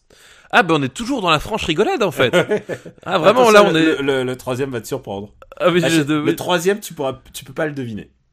D'accord. Alors euh, euh, donc Assassin donc c'est euh, C'est pas, le film de- Kassovitz. c'est pas le film de Sta- avec Stallone. hein. C'est euh, c'est pas le film avec Stallone et Banderas. Ouais. Euh, donc c'est avec Kassovitz aussi et Michel Serrault. Michel Serrault. Voilà, c'est ça que je cherchais. S'est Assassin. Hué à Cannes, j'en parle Voilà, parce que l'épisode est diffusé pendant Cannes. Mais même pas Kakan, il Non, s'est mais- fait, il s'est fait huer par tout le, tout Hmm. le cinéma français Euh, euh, d'une manière, manière générale. C'est Assassin avec un S entre S, parenthèses. S hein. entre parenthèses. Sinon, vous allez tomber effectivement sur Banderas et, euh, et Sylvester Stallone, et c'est pas du tout, mais alors du tout le même film. hein. Ça- ça n'a rien à voir, quoi. Et euh, C'est un film bah, c'est fait huer pour sa, notamment pour sa violence. Ouais. voilà, bah, c'est une histoire de, de tueur à gage, de, de passage de flambeau en fait entre un, un vieux tueur à gage et un jeune tueur à gage. Et euh, enfin, au début du film, euh, Kassovitz, donc le, enfin. Kassovitz, l'acteur, de son personnage, est pas tueur à gage, il va, le- il va le devenir en fait au contact de, de, de Michel Serrault, parce que je crois que il, il essaie de le braquer, c'est ça en fait l'histoire. C'est et euh, et Serrault, le- en fait, plutôt que de que de s'en débarrasser, de- décide de- d'utiliser son Euh, je, crois que, je crois que lui, il se rend compte, il est cambrioleur. Ouais, c'est ça. Ouais. chez lui, mais en fait, euh, mais en fait, du coup, euh, du coup, il décide de le former, mais il se rend compte que bah, le jeune, il est, il, a pas de morale en fait. C'est ça l'idée du film. Voilà, c'est ça. Et c'est que du coup, effectivement, on va, on va, on va, on est- sur un corps de métier un peu particulier, hein, on va dire le métier d'assassin. Et, euh, et effectivement, le, le, le- si le film s'est fait tellement mieux, c'est que bah, le- le- l'univers, les personnages qui sont, qui sont décrits, on est, euh, on est au-delà de la morale, on est sur un, sur un, des, des, des, des- des personnages qui sont complètement désabusés en fait. C'est- ça, c'est que euh, c'est du nihilisme euh, poussé jusqu'à l'extrême. On est après la haine. Euh, Mais- On est après la haine, mais par contre, après le turbo succès de la haine, mais par contre, c'est un remake d'un court métrage qu'il avait fait lui-même, euh, Casso. Da- Ah oui, ça Ouais. j'avais j'avais oublié, mais effectivement, oui, c'est vrai, tout à fait. Et, euh, et, et adapté par lui-même et euh, Nicolas Boukrieff, donc son partenaire euh, bah, Génération Starfix. Voilà, exactement. Nicolas Boukrieff, qui après va, va, va devenir réalisateur aussi de, de son côté, d'ailleurs, euh, par la suite. Et euh, donc voilà, et du coup, on est sur, des, sur, un, sur euh, bah, cette espèce de, de morosité, en fait, de. De, de- de- de- de- des années 90, après les, les flamboyantes années 80, euh, euh, et leur fluo, leur héros invincible, on, on est sur une, sur, sur une espèce de, de, de, de, tonalité, bah c'est les années Nirvana. Enfin, tu vois, c'était un truc qui était un peu dans l'air, tu vois, de genre la, la, Grande Dépression. Euh, avant la franche rigolade des années 2000, hein, faut bien le dire, euh, qui, qui ont commencé avec, euh, avec les attentats. Donc on était voilà sur une période très très sombre et puis le film est vraiment comme ça. On est sur des, personnages qui qui, qui, qui, qui, qui, sont, qui sont là, mais en fait, pourquoi est-ce qu'ils vivent? Ils en ont même eux-mêmes aucune idée. Pourquoi est-ce qu'ils ils continuent? Et voilà, tout est, tout est désincarné, tout est, tout est déshumanisé. Et du coup, effectivement, le, le, le- quand le type, on lui propose de devenir tueur à gage, enfin, il a un rapport avec, euh, Avec les armes. Avec, avec les armes, avec la violence et avec les autres qui, bah, qui, qui est assez dérangeant, oui. C'est un film euh, assez compliqué parce que euh, tu sens que le sujet tient à cœur à Kassovitz. Oui. Et euh, je pense que à partir du moment où ce film euh, ne rencontre pas le succès et se fait démonter et par la critique et par le public, je crois que c'est à ce moment-là qu'on peut voir à quel moment Kassovitz se détraque. En Bah, tant que réalisateur. C'est-à-dire, il y a d'autres films de Casso qui sont sortis après euh, que, que j'adore même. Euh, je trouve que L'Ordre et la Morale, c'est un film génial. Bah, de toute façon, on l'a, on, a, on l'a déjà dit, on va le redire, c'est que euh, nous aimons euh, Mathieu Kassovitz du, Mm. en tant qu'artiste euh, dans, sa, dans sa globalité. Enfin, c'est, euh, en tant qu'acteur, en tant que réalisateur, il y a, y a vraiment toujours quelque chose d'intéressant à trouver chez lui, contrairement à, à d'autres. Quoi. Enfin, je veux dire, même dans ses films ratés. Et je place, quand je dis films ratés, je place Assassin dans les films ratés. Parce que, euh, parce qu'effectivement, il y a, tu, tu l'as dit, c'est, c'est, je, je pense que Kassovitz ne s'attendait pas à faire un four avec ce film-là. Et, euh, et il était sur son petit nuage avec il, avait la, le bon avec la il avait le bon acteur, il avait le bon sujet, la violence. Et en plus, faut voir un truc, ça c'est on, on est on s'en rend pas compte aujourd'hui, mais il y avait tout un truc sur la connerie de la télé en fait. Oui, il y avait effectivement. C'était l'époque de la télé rend con, la télé c'était l'époque euh, TF1 la boîte à con. Euh, et, et si c'était pas ça, je crois qu'à un moment il y a Nagui en fait, on le voit dans, on on voit un moment Nagui dans, dans le truc et c'était aussi pour dénoncer genre, tu sais, il était avec une émission avec, euh, t- n'oubliez pas votre brosse à dents. La brosse à dents, ouais, tout à fait. Tu vois, et il y a plein de trucs dans le film où on voit des références de l'époque, des, des jeux télé, on voit des trucs, et je me souviens de Nagui, mais euh, il y a des JT, il y a des faux JT, il y a des faux trucs. C'est un film qui est vraiment inscrit dans son époque de euh, on est en train de nous rendre, on est en train de nous prendre pour des abrutis. Euh, Oui, et heureusement, ça, ça a bien changé depuis. Hein, avec, les Kardashians, avec tous les trucs comme ça. Heureusement, la télé est devenue beaucoup plus intéressante euh, de nos ouais, jours. ouais, la, Heureusement, la voilà, voilà. TV, tout ce que Voilà, tu veux.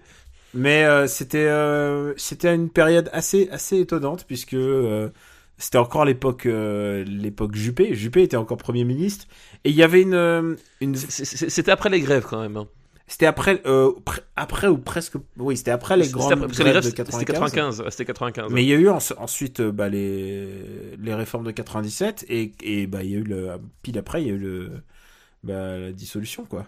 Oui, tout à fait. tu te, tu te souviens? Quelle bonne blague. Ah, mais j'ai- mais j'ai- mais j'ai- mais j'aime bien. Moi, j'avais adoré Chirac quand il avait fait ça. C'était genre, haha, les cons, vous m'en croyez pas capable. Paf. Et si. Et là, il s'est retrouvé avec Jospin et le monde a changé. Mais ce que je veux dire, c'est qu'il y avait vraiment un vent de révolte de d'extrême gauche et qu'on n'entendait pas à la télé.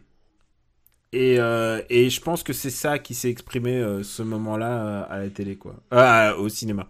Oui, non, mais voilà, c'est ce que je disais, c'est qu'il y avait un, il y avait un contexte de, de grande dépression sociale, de, de- an- anxiogène en fait. C'était des années euh, assez étranges parce que c'était, enfin, il n'y avait pas de, de, de guerre majeure, il y avait quoi que ce soit, mais tu sentais que le, comme dit, que le boom des années 80 était passé. C'est-à-dire euh, le, le, le, le côté le côté glorieux, tu sentais que c'était passé et on, on, sentait qu'il y avait un truc qui, qui, qui, qui était qui allait pas. Enfin, c'était vraiment des années très très étranges.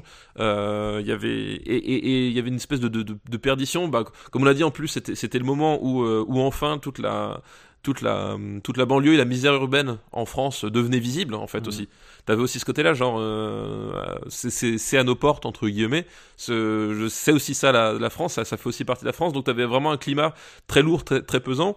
Et euh, moi j'aime bien l'effort qu'essaie de faire Kassovitz avec ce film-là, c'est-à-dire euh, essayer d'aller d'aller oui de, de ce côté je vous, je vous jette un pavé à la gueule en fait c'est vraiment le côté euh, ce, côté un peu pas, pas anard mais presque où, où il va où Il y a un truc de l'ordre du crachat, carrément, je trouve. oui oui voilà, c'est- ça- voilà exactement il y a vraiment un côté euh, un côté je vous crache à la gueule je vous envoie un pavé au, au visage je, je pisse sur vos pompes qui euh, forcément moi je trouve ça attachant c'est quelque chose qui, qui, qui- que je trouve intéressant parce que en plus euh, comme mais ah, c'est- un- mais quand tu vois le film, c'est très discutable en fait. C'est ça, c'est qu'en fait, c'est que, enfin, euh, je- j'ai bien aimé qu'il essaie de faire ça avec ce film-là parce que il aurait pu, il aurait pu faire ce qu'il a fait par la suite, faire un film avec Vin Diesel euh, où on fait du, du, du karaté au ralenti. Euh, mais non, il, bah oui, non mais je veux dire, il aurait pu partir dans des trucs comme ça, mais il, il est resté sur un sur un truc qui lui tenait vraiment à cœur. Le problème, c'est que dans l'exécution, euh, le film n'a pas la moitié de la pertinence qu'il devrait, quoi. Et, euh, et donc après, c'est un film qui peut révulser. Euh, qui bah, d'ailleurs qui est fait pour ça en fait faut, faut dire aussi enfin Mm.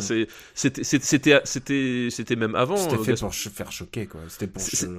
c'était avant c'était avant Gaspard Noé enfin je veux dire c'était euh, ou c'était parce que euh, irréversible tout ça c'était quand? C'était non c'est les Ah, années c'est- 2000 Ouais, c'est après Irréversible. c'est après donc c'était parce que seul contre tous ça doit être quand même pas si loin que ça seul contre tous ça doit être 99 ou 98 non? De Gaspard Noé euh, je sais plus. Faudra, faudra vérifier. Ou non, c'est peut-être 2000, euh, remarque. Non, non, c'est peut-être c'est peut-être déjà 2000. Mais Ah, bref, enfin, hein.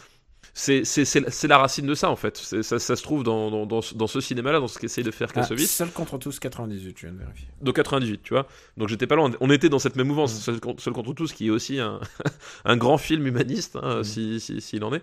Euh, et voilà, je, trouve que il y a un moment donné, y a- dans la démarche, il y, a, a des trucs qui fonctionnent.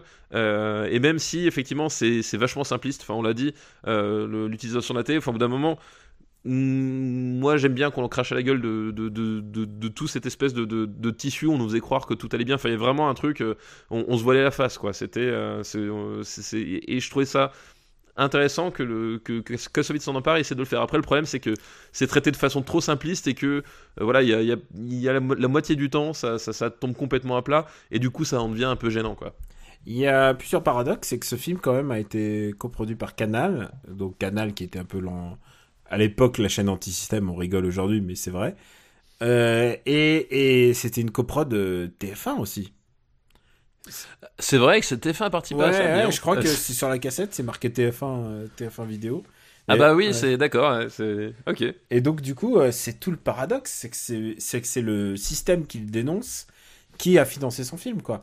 Et ils ont dû ils ont dû accepter sur la foi de bah oh la, la haine ça a marché, on va bien Bah- sûr qu'il va faire son film quoi. Bah, en, en même, en même temps, et en même temps, enfin, c'est toujours le paradoxe, on va ressortir pour, pour d'autres films, mais euh, euh, je vois mal imputer ça à Kassovitz dans la mesure où, effectivement, comme tu l'as dit, c'est que les mecs de TF1 ils se sont dit, oui, c'est la, la poule aux d'or parce que c'est le mec qui cartonne, et que euh, bah, Kassovitz euh, ne renonce pas à leur, à leur cracher à la gueule, même s'il a reçu le financement, et surtout que C'est derrière. Kassovitz en fait. Mais oui, c'est mais oui, mais c'est et c'est et c'est pour et c'est pour ça que j'ai beaucoup d'affection pour pour ce type-là. Euh, et et aussi c'est que une fois que les mecs se sont rendus compte de ce que- de ce qu'il a fait, ils ont retiré tout leur soutien. C'est-à-dire que les, les personnes, enfin personne chez TF1 est allé le défendre de ce film-là. Donc Ah oui, je pense moment- pas qu'il ait fait beaucoup de télé sur Voilà. TF1.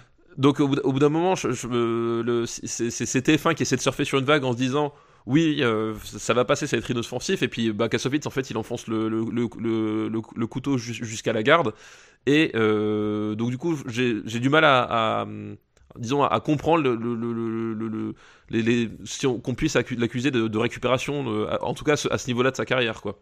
Euh, par, la, par la suite, c'est plus, c'est peut-être plus vrai, même si après il reprend du poil de la bête. Mais ce film-là, enfin, c'est vraiment pas un film de récupération. Au- Enfin, au, contraire, c'est, c'est, un- un, voilà, c'est un espèce Ah d'électron libre qui, qui a pris le pognon parce qu'on lui a donné. Il a fait ouais, bah, vous allez voir ce que je vais en faire. euh, clairement, clairement, il y a- on peut parler, euh, certains parleront de, de suicide artistique même.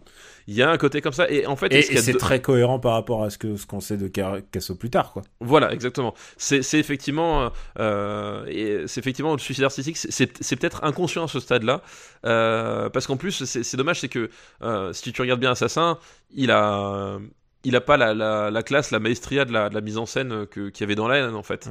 On est sur un, on est sur un film. Je pense que Kassovitz s'est laissé déborder par sa, par son, par son énergie qu'il a, il a, il s'est il s'est pas canalisé pour, euh, pour ce film-là et, et que ça s'en ressent quoi. Est-ce que tu l'as vu dans le film qui s'appelle Sparring? Non, je l'ai toujours pas vu, mais Ah bah alors Sparring, c'est ça vaut vraiment le coup d'être vu. Il, Euh, est- il est sur ma watchlist, ah, comme dirait cool. l'autre. Bah il est vraiment, ça vaut vraiment le coup quoi. Eh ben écoute, je te crois sur parole et puis euh, on en parlera peut-être quand je l'aurai vu. Et tu vois que lui-même est un, est un, est un pur comédien quoi. Enfin c'est vraiment. Ah bah oui, mais, c'est mais c'est un comé- pour moi c'est un comédien, c'est un comédien que j'adore, c'est un comédien que j'adore, euh, Kassovitz. quoi. Ah, c'est compliqué d'aimer Kassovitz quand même. Ah bah écoute, je sais Parce pas. moi, qu'après Assassin quand même, il va faire euh, les rivières pourpres quoi. je- oui, il va faire. la- Non mais oui, bien sûr. Euh, non mais On va en Évidemment. parler dans les années 2000, mais oui. mais il, il, il, a, il a, il a un Go- Gothica et compagnie. Enfin, voilà, il est, a un moment donné, il est, il est parti complètement en vrille artistiquement. Mais euh, Gothica, son plus gros succès au box-office quand même. Bah oui, avec Robert Downey Jr. aussi d'ailleurs dedans. Ouais. Tiens, Maintenant, qu'on- maintenant qu'on en parle. Euh, tu as un, au- un autre qui avait pété les plombs, euh, il devait bien s'entendre. Euh, mais bon, ça reste un personnage, euh, un personnage, un personnage gentil. Et contrairement à d'autres, il a su revenir aussi. Tu vois? C'est-à-dire qu'il y en a, Ouais. qu'il y en a, à un moment donné- ils sont, ils sont, ils euh, des jeunes pleins d'espoir qui ont été brisés et qui sont restés finalement dans, dans, dans, dans, dans, dans leurs pantoufles par la suite parce que c'était plus simple. Lui, au moins, à un moment donné, il est revenu et il est revenu entier. Ça a plu, ça a pas plu, mais il est revenu. Et comme on a dit, l'ordre et la morale, c'est quand même un autre niveau de cinéma, quoi. C'est quand même un autre niveau de cinéma, mais par contre, euh, zéro personne n'est allé le voir. Zéro personne à le voir, et je crois qu'il a agacé certaines personnes aussi, tu vois, euh, Ouais. avec son Pourtant, sujet. pourtant, si vous avez l'occasion de voir euh, L'Ordre de la Morale, c'est vraiment un film. Alors là, c'est clairement un film politique, mais c'est un. Par contre, bah, vu que c'est un, film historique, très très bonne reconstitution et vraiment une grosse ambition euh, de cinéma, quoi, en plus. Bah oui, c'est ça, c'est qu'en fait, l'ordre et la morale, euh, bah, c'est toujours pareil, tu, oui, c'est un parti pris politique, oui, machin, bon. Ok, soit, mais le truc. Et est- sans, sans doute, il a, il, a, il a dit aux gens, allez vous faire enculer en même temps. C'est ça, non mais bien sûr, non mais et en même temps, je veux dire sur un sujet comme ça, parce que l'ordre et la morale, en fait, ça, ça nous raconte en fait le euh, ah, je vais y arriver. C'est quoi le nom du truc euh... quoi De quoi? Le, La grotte d'ouvert Hein Tu parles de quoi De l'ordre amoral, le, le, le- Nouvelle-Calédonie Voilà, la Nouvelle-Calédonie. Merci. Je, je La, cherchais la le- grotte d'ouvert. Voilà. Ça, ça, totale. ça- ça- ça nous parle en fait de la, de, de la Nouvelle-Calédonie et euh, de la gestion, comment dire, euh, contestable, n'est-ce pas, de- des Plus que autorités françaises. contestable. Plus, plus que contestable des autorités françaises de, de, de, de, De l'époque. De, de l'époque. Charles Pasqua. Euh, Voilà. Si Charles vous- Pasqua. Remember Charles Pasqua. Un, un- un homme que nous aimons beaucoup, un Super Ciné Battle, Charles Mhm. Pasqua, n'est- n'est-ce pas? Et, euh, et en fait, en même temps, c'est un sujet qui était délicat et personne ne voulait parler. Et euh, la meilleure façon d'en parler, c'est de, de- de- justement de foutre un gros doigt, gros doigt aux gens, parce que euh, au bout d'un moment, c'est, enfin, je veux dire, on les, repro- on les reprochait d'être anti-patriotique, anti-français. Enfin, c'est juste au bout d'un moment, le mec, il, il- il pointe certaines choses qui, que tout le monde sait, mais que personne n'a envie de parler. Donc, Mhm. euh, oui, c'est intéressant que, que quelqu'un foute le doigt là-dedans et foute un coup de pied dans la fourmilière, parce que c'est ce qu'il fait avec ce film-là. Mais surtout, il adapte son cinéma euh, à son propos et il y a, y y y un vrai projet, une vraie ambition de cinéma, euh, de discours par le cinéma et non pas juste par son sujet, comme euh, par- c'est parfois le cas, qui fait que le, le- le- le film vaut, vaut, vaut même au-delà de sa, de, de, de- de- de sa portée politique, il, il vaut vraiment en tant qu'objet filmique. Quoi. Ah, on fait des recos à l'intérieur du Voilà, film. les, les, les recos imbriqués. Où est-ce qu'on met Assassin en sachant que c'est un film que. Je trouve intéressant, mais un peu bébête? Non, je, je, je, je suis d'accord, c'est- pas. c'est c'est pas la moitié du film qu'il aurait dû être. Qu'il aurait pu C'est un être. film, euh, clairement, quand tu lis le, le pitch, le, le, le, le quatrième de couverture, tu te dis putain, ça va, être, ça va être mortel. Et puis tu vois le film et tu fais ah merde, putain. Ouais, ouais, c'est, il est un peu gênant quand même. malgré Il est, il est, il est très gênant.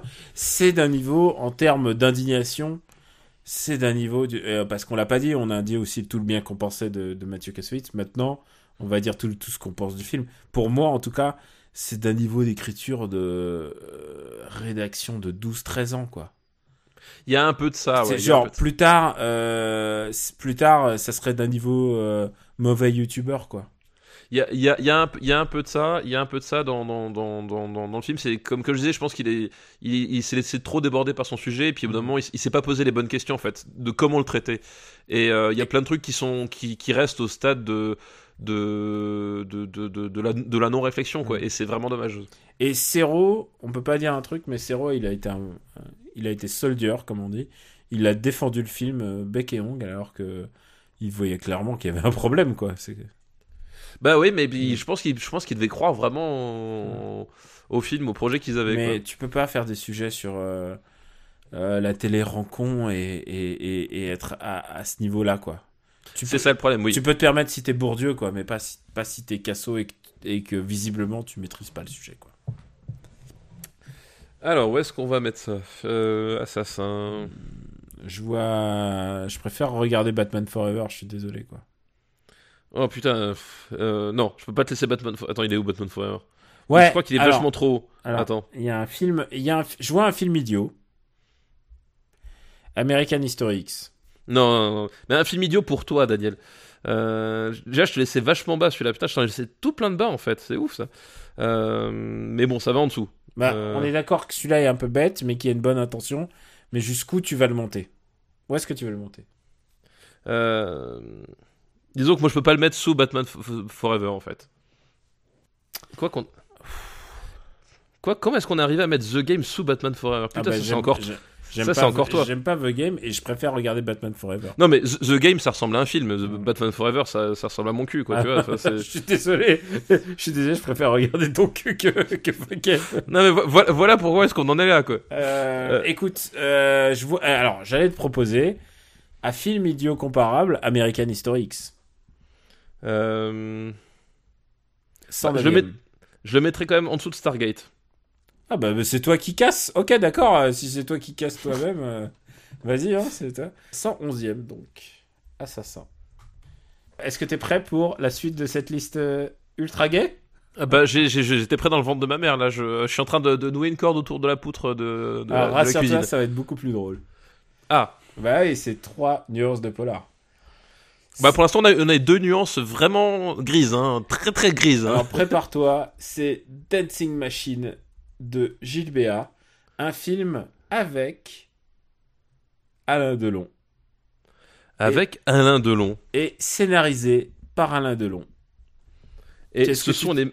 ce sont les meilleurs quand même parce que Alain Delon qui, qui, qui sert euh, Alain Delon, j'ai envie de dire, c'est c'est un peu ce que le, la, la la quintessence même du cinéma quoi. Est-ce que tu l'as vu? Alors Dancing Machine, euh, C'est Alain Delon qui joue le plus monolithique que t'as jamais vu. C'est un, fi- un film, et je viens, de, je viens de checker à l'instant, c'est un film qui a sa fiche sur Nanarland. euh, c'est quoi le point de départ? C'est euh, Il y a eu un meurtre, et le flic va enquêter dans l'école de danse, et le mec qui dirige l'école de Ah danse, oui, c'est Alain Delon, et il boite, mais il boite de manière très classe, avec une canne et tout. oui c'est ça, c'est celui qui se passe dans une école de danse. Ouais. Oui oui. Sur une idée de Marc Serron, qui a fait les musiques aussi. D'accord, oui, oui, oui, je, je remets. Et il y a, et, et si je me trompe pas, la- la- l'actrice euh, euh, principale, enfin le, le- le personnage principal féminin, c'est, euh, elle jouait dans Sous le Soleil là. oui, euh, c'est celle qui va devenir, c'est Tonya Kissinger. que Tonya Kissinger, voilà, Voilà. c'est ça exactement, exact. Et alors, il y a Patrick Dupont dedans, qui joue le rôle d'un danseur, évidemment. Et alors, c'est génial parce que il joue, euh, mais tu sais, il est comme euh, Alain Delon, il joue comme si c'était le meilleur danseur du monde encore, tu vois. C'est ça. Bah qui est oui, non mais c'est ça qui est beau, c'est que euh, Alain Delon ne renonce jamais. Tu vois, il y, a- il y a vraiment ce côté, ce rassure-moi, côté tu l'as jusqu'au vu bout. Oui, je l'ai vu à une époque, une époque très lointaine et un peu honteuse de ma vie, mais je, je l'ai vu, oui. Je me souviens que je l'avais vu à l'époque parce que j'étais avec ma mère. Elle m'a dit, oh, un film sur la danse, elle pensait que ça allait être euh, Flashdance, tu vois. Ouais, ou, ou les souliers rouges, tu vois, un truc. euh, Ah, un truc, on va rigoler, il va y avoir bonne humeur, les gens vont danser et tout. Et, en fait, euh, pas du tout, quoi. et en fait, pas du tout. Et c'est sans doute un des films les plus consternants de d'Alain Delon, en fait. Et, ah, c'est ma boule, oui. Et il y a un truc qui est génial, et il faut, le- faut le voir. Je pense que c'est une des scènes de cul les plus oufissimes de... que j'ai jamais vu dans un film euh, français, déjà. C'est, euh, je sais plus avec qui il couche, mais il couche avec la fille qui se donne à fond, mais genre, elle est, elle est genre, tiens, elle est en sueur, elle est en nage, elle se donne Oui, complètement. Et lui, il bouge pas d'un pouce et Oui. il regarde, il regarde le ciel, quoi. Mais il regarde le ciel comme Alain Delon. Et il faut que tu t'imagines Alain Delon comme il joue Jules César, bah il est en train de jouer pareil quand il joue Oui, euh, parce le mec qui parce baise. Parce que là, dans cette scène, Alain Delon est en train de faire l'amour mentalement avec Alain Delon. c'est ça qui se passe réellement dans cette scène. Et la fille ne le voit pas. Tu vois, elle, elle fait tout pour distraire Alain Delon d'Alain Delon, mais elle n'y arrive pas parce qu'Alain Delon est avec Alain Delon. Ami du Et- nanar, celui-là c'est un, c'est un beau, c'est un bel exemplaire. Ah ouais, c'est Ah, vraiment, c'est, c'est, c'est cauchemardesque. Tu te demandes, c'est quoi C'est Claude Brasseur qui fait le. C'est Claude Brasseur, ouais. C'est nul. Ouais. C'est Claude Brasseur qui fait le flic. Et euh, non, mais c'est, ça fait partie de ces, ces, ces films, la- genre la fausse bonne idée, genre, euh, euh, tu sais, il, il- ça repose juste sur une idée. Tiens, on n'a pas encore utilisé une école de danse, on va le faire. Et puis en plus, euh, la danse, euh, c'est, chouette, ça plaît aux jeunes. Enfin, il y a un côté, euh, faut voir voilà. chaque chaque chaque gueule de le Alain Delon déjà à l'époque ça m'avait choqué hein, tu vois à l'époque genre chaque gueule d'Alain Delon tu sais ça vaut ça vaut Superman euh, Justice League quoi Oui, oui. Puis en C'est plus, il y a, niveau-là, quoi Puis en plus, il y a, enfin, si je me souviens bien, il y a, il y a toute une espèce de, de, de cascade de révélations à la fin. C'est, tu sais, les retournements de situation complètement grotesques, les uns après les autres. Enfin, le, le, le film part vraiment dans tous les sens. Et je pense qu'en dehors de filmer des, des jeunes filles sous la douche après le- l'entraînement, je sais pas ce qu'ils voulaient faire en fait. Je, vraiment, c'est un, c'est un truc. alors euh, ça- ah oui il y a ça aussi ça m'avait Bah oui, ça m'avait bien marqué à l'époque bah oui, bien sûr que c'est oui. que il y a énormément de de boobies Bah, et c'est, c'est, c'est- ça fait partie du, ça fait partie du contrat du nanar, quoi. C'est, Ah. genre, oui, mais là, mais, eh, mais là, c'est artistique. c'est artistique et en plus c'est les c'est les coulisses d'un de- d'une école de danse donc forcément il y en a Donc tu vois, les, les, les filles sont naturelles, elles se baladent toutes à poil entre elles, euh, sans arrêt. C'est, comme ça que ça se passe. C'est un grand, grand, grand classique. C'est, euh, il faut le voir un jour, une fois dans votre vie. Euh, le, je viens de découvrir que le scénario est coécrit par euh, plein de gens, dont Paul Lou Sulitzer. Paul Lous. Alors, est-ce Ah, que c'est lui ou est-ce que c'est un homonyme? Ah non, non, c'est lui, c'est lui. Alors, vous connaissez peut-être pas Paul Sulitzer, ou alors parce que vous connaissez, euh, euh, vous connaissez sans doute la chanson euh, où il est, il est cité de, c'est Alain Souchon. Mais Paul Oui. Est un, est un gars qui, euh, bah, comment il s'appelle? Il a fait fortune dans les gadgets en fait. Et il avait récupéré plein de gadgets, genre en, je sais plus, genre en Afrique du Nord, quoi. Et il les revendait en France et il a fait fortune grâce aux gadgets. Et ensuite, il s'est rendu célèbre en tant qu'auteur. Et, euh, et ce qui était assez, euh, assez connu, c'est que il était euh, connu aussi pour utiliser des nègres en fait, comme on dit, des des ghost, des ghostwriters, voilà. Voilà, c'est ça, c'est que Paul Sulitzer, en fait, c'était un personnage euh, euh, avant tout médiatique. Voilà. Euh, c'était, c'était en fait une espèce de, de figure un peu tutélaire, on va dire. Enfin, bah, en tout cas, qui, genre un peu l'ami d'Esther, c'est-à-dire qu'il il était tout le temps avec, le- avec les bonnes personnes, sur les sur les bons coups, dans les sur les bons plateaux. Enfin, il y avait il y avait un, il y avait un côté. C'était un mec qu'on voyait tout le temps à la télé. Voilà, c'était un mec que tu voyais tout le temps dans toutes les émissions. Enfin, moi, je, quand j'étais gamin, je me rappelais, j'ai jamais compris ce qu'il faisait dans, de, de sa vie avant, avant très longtemps, en fait. Mais il était tout le temps là. Et euh, effectivement, euh, oui, il y- avait eu plein d'histoires comme quoi, euh, bon, c'était juste une façade. Enfin, c'était un, c'était un porte-nom, quoi, et que derrière, ce qu'il écrivait, c'était pas forcément, forcément ses mots, on va dire. Bah, c'est qu'il avait des équipes de gens et voilà, et que lui, bah, il, il il magouillait le bouquin à la fin et surtout ce qui était, c'était que c'était pas dit en fait, c'est que aujourd'hui maintenant euh, le ghostwriter, euh, il est, euh, il est nommé euh, sur souvent, enfin maintenant le, il est nommé euh, sur la couverture, c'est avec la participation de ou quelque chose comme ça. Oui, c'est qu'au bout d'un moment, on s'est rendu compte que finalement, euh, quelqu'un qui travaillait sans être reconnu pour son travail, ça posait quelques petits problèmes, euh, ne serait-ce que éthiques. éthique, voilà, et c'est pour ça que maintenant toutes les bios que vous voyez des footballeurs ou des présentateurs télé, bah, il y a marqué avec la participation, avec la, co- avec la collaboration de. Voilà. Et si on devait ressortir tous les Polo Pulitzer de, de l'époque avec ça, c'est-à-dire qu'il y aurait une couverture qui serait remplie de noms. c'est un peu le problème. Du coup, ils ne le font pas. Et donc euh, il a participé à, la, à ce à, à ce fabuleux euh, ce fabuleux bou- euh, film Dance- Dancing Machine. À ne pas confondre avec Dance Machine. Ne pas confondre avec Dance Machine, qui était une émission de, de Voilà. télé. Euh, où est-ce qu'on va le mettre en sachant enfin, je sais pas, c'est un nanar mais moi je regarde le regarde, je regarde un autre nanar de d'Alain Delon, est-ce que jour et la nuit, c'est est-ce que tu préfères jour et la nuit? Alors. euh, Ah, ah, ah, c'est dur, Ouais, c'est vraiment dur. dur. Parce que le jour et la nuit, euh, en termes de de- d'Alain Delon exploitation, c'est un film majeur en fait.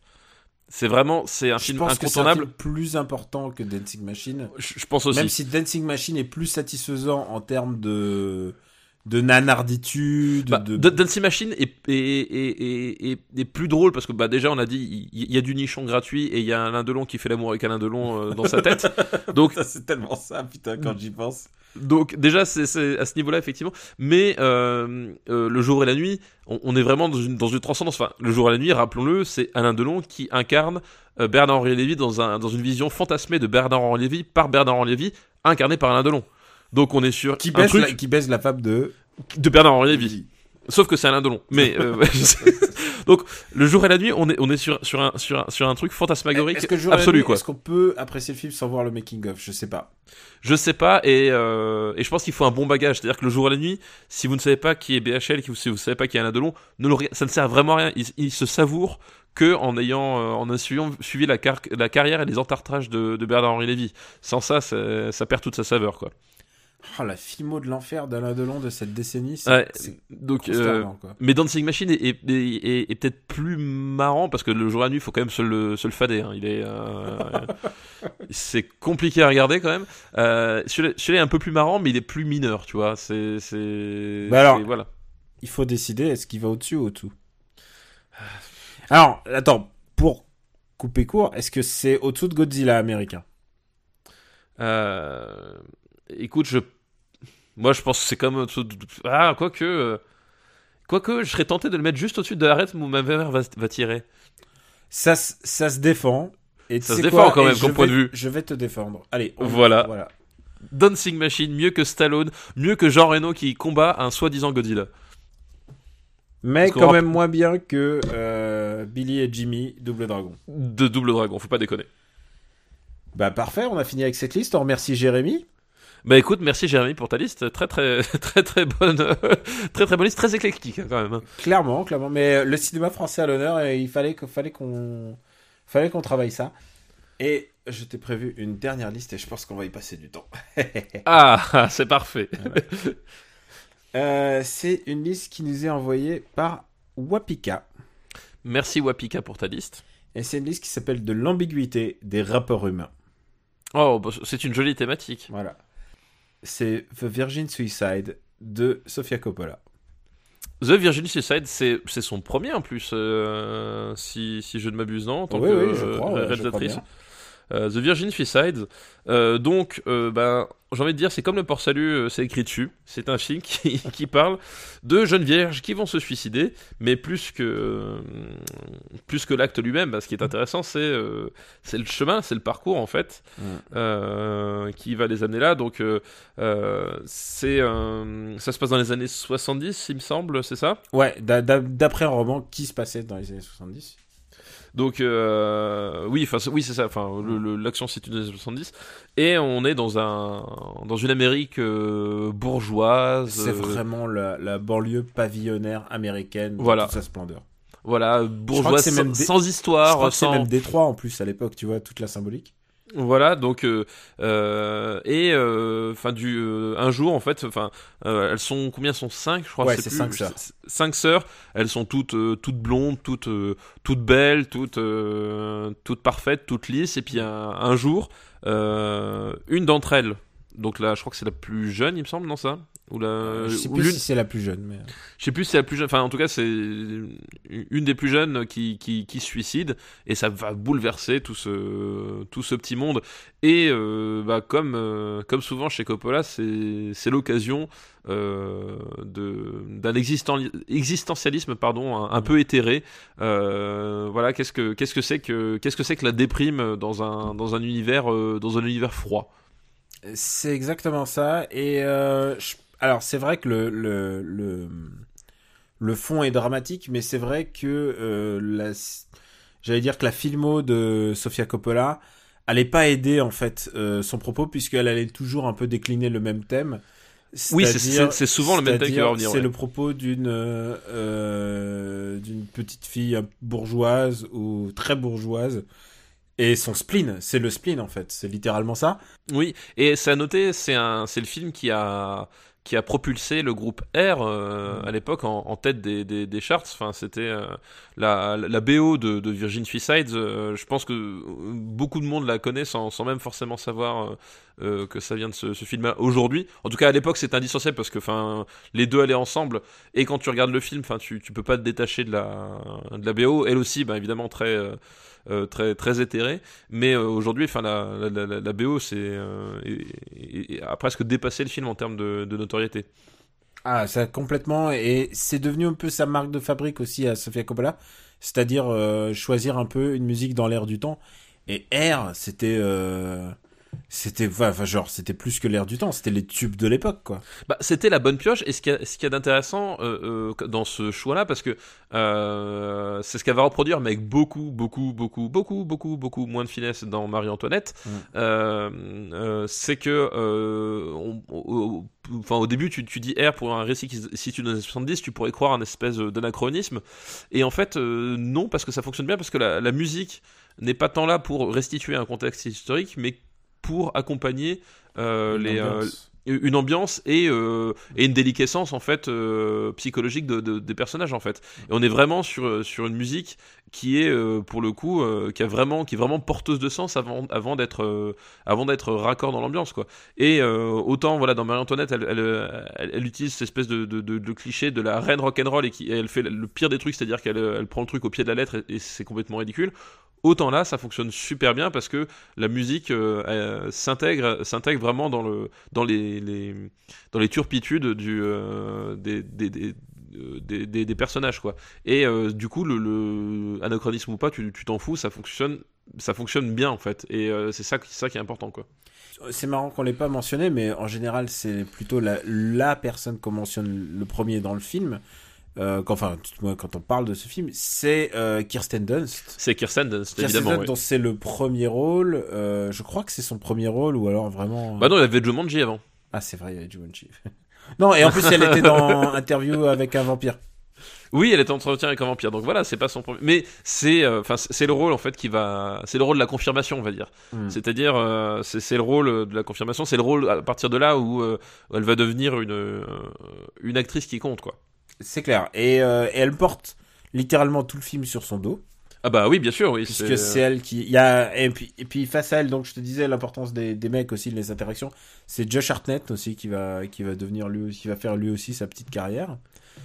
Et, euh, et Kirsten Dunst va devenir un peu euh, ce double, le double de Sofia Coppola au fur et à mesure des films, j'ai l'impression. Bah, oui, Enfin, c'est-à-dire oui. quand on la retrouve dans Marie-Antoinette, clairement, euh, clairement, c'est l'avatar de de de Sofia Coppola pour moi.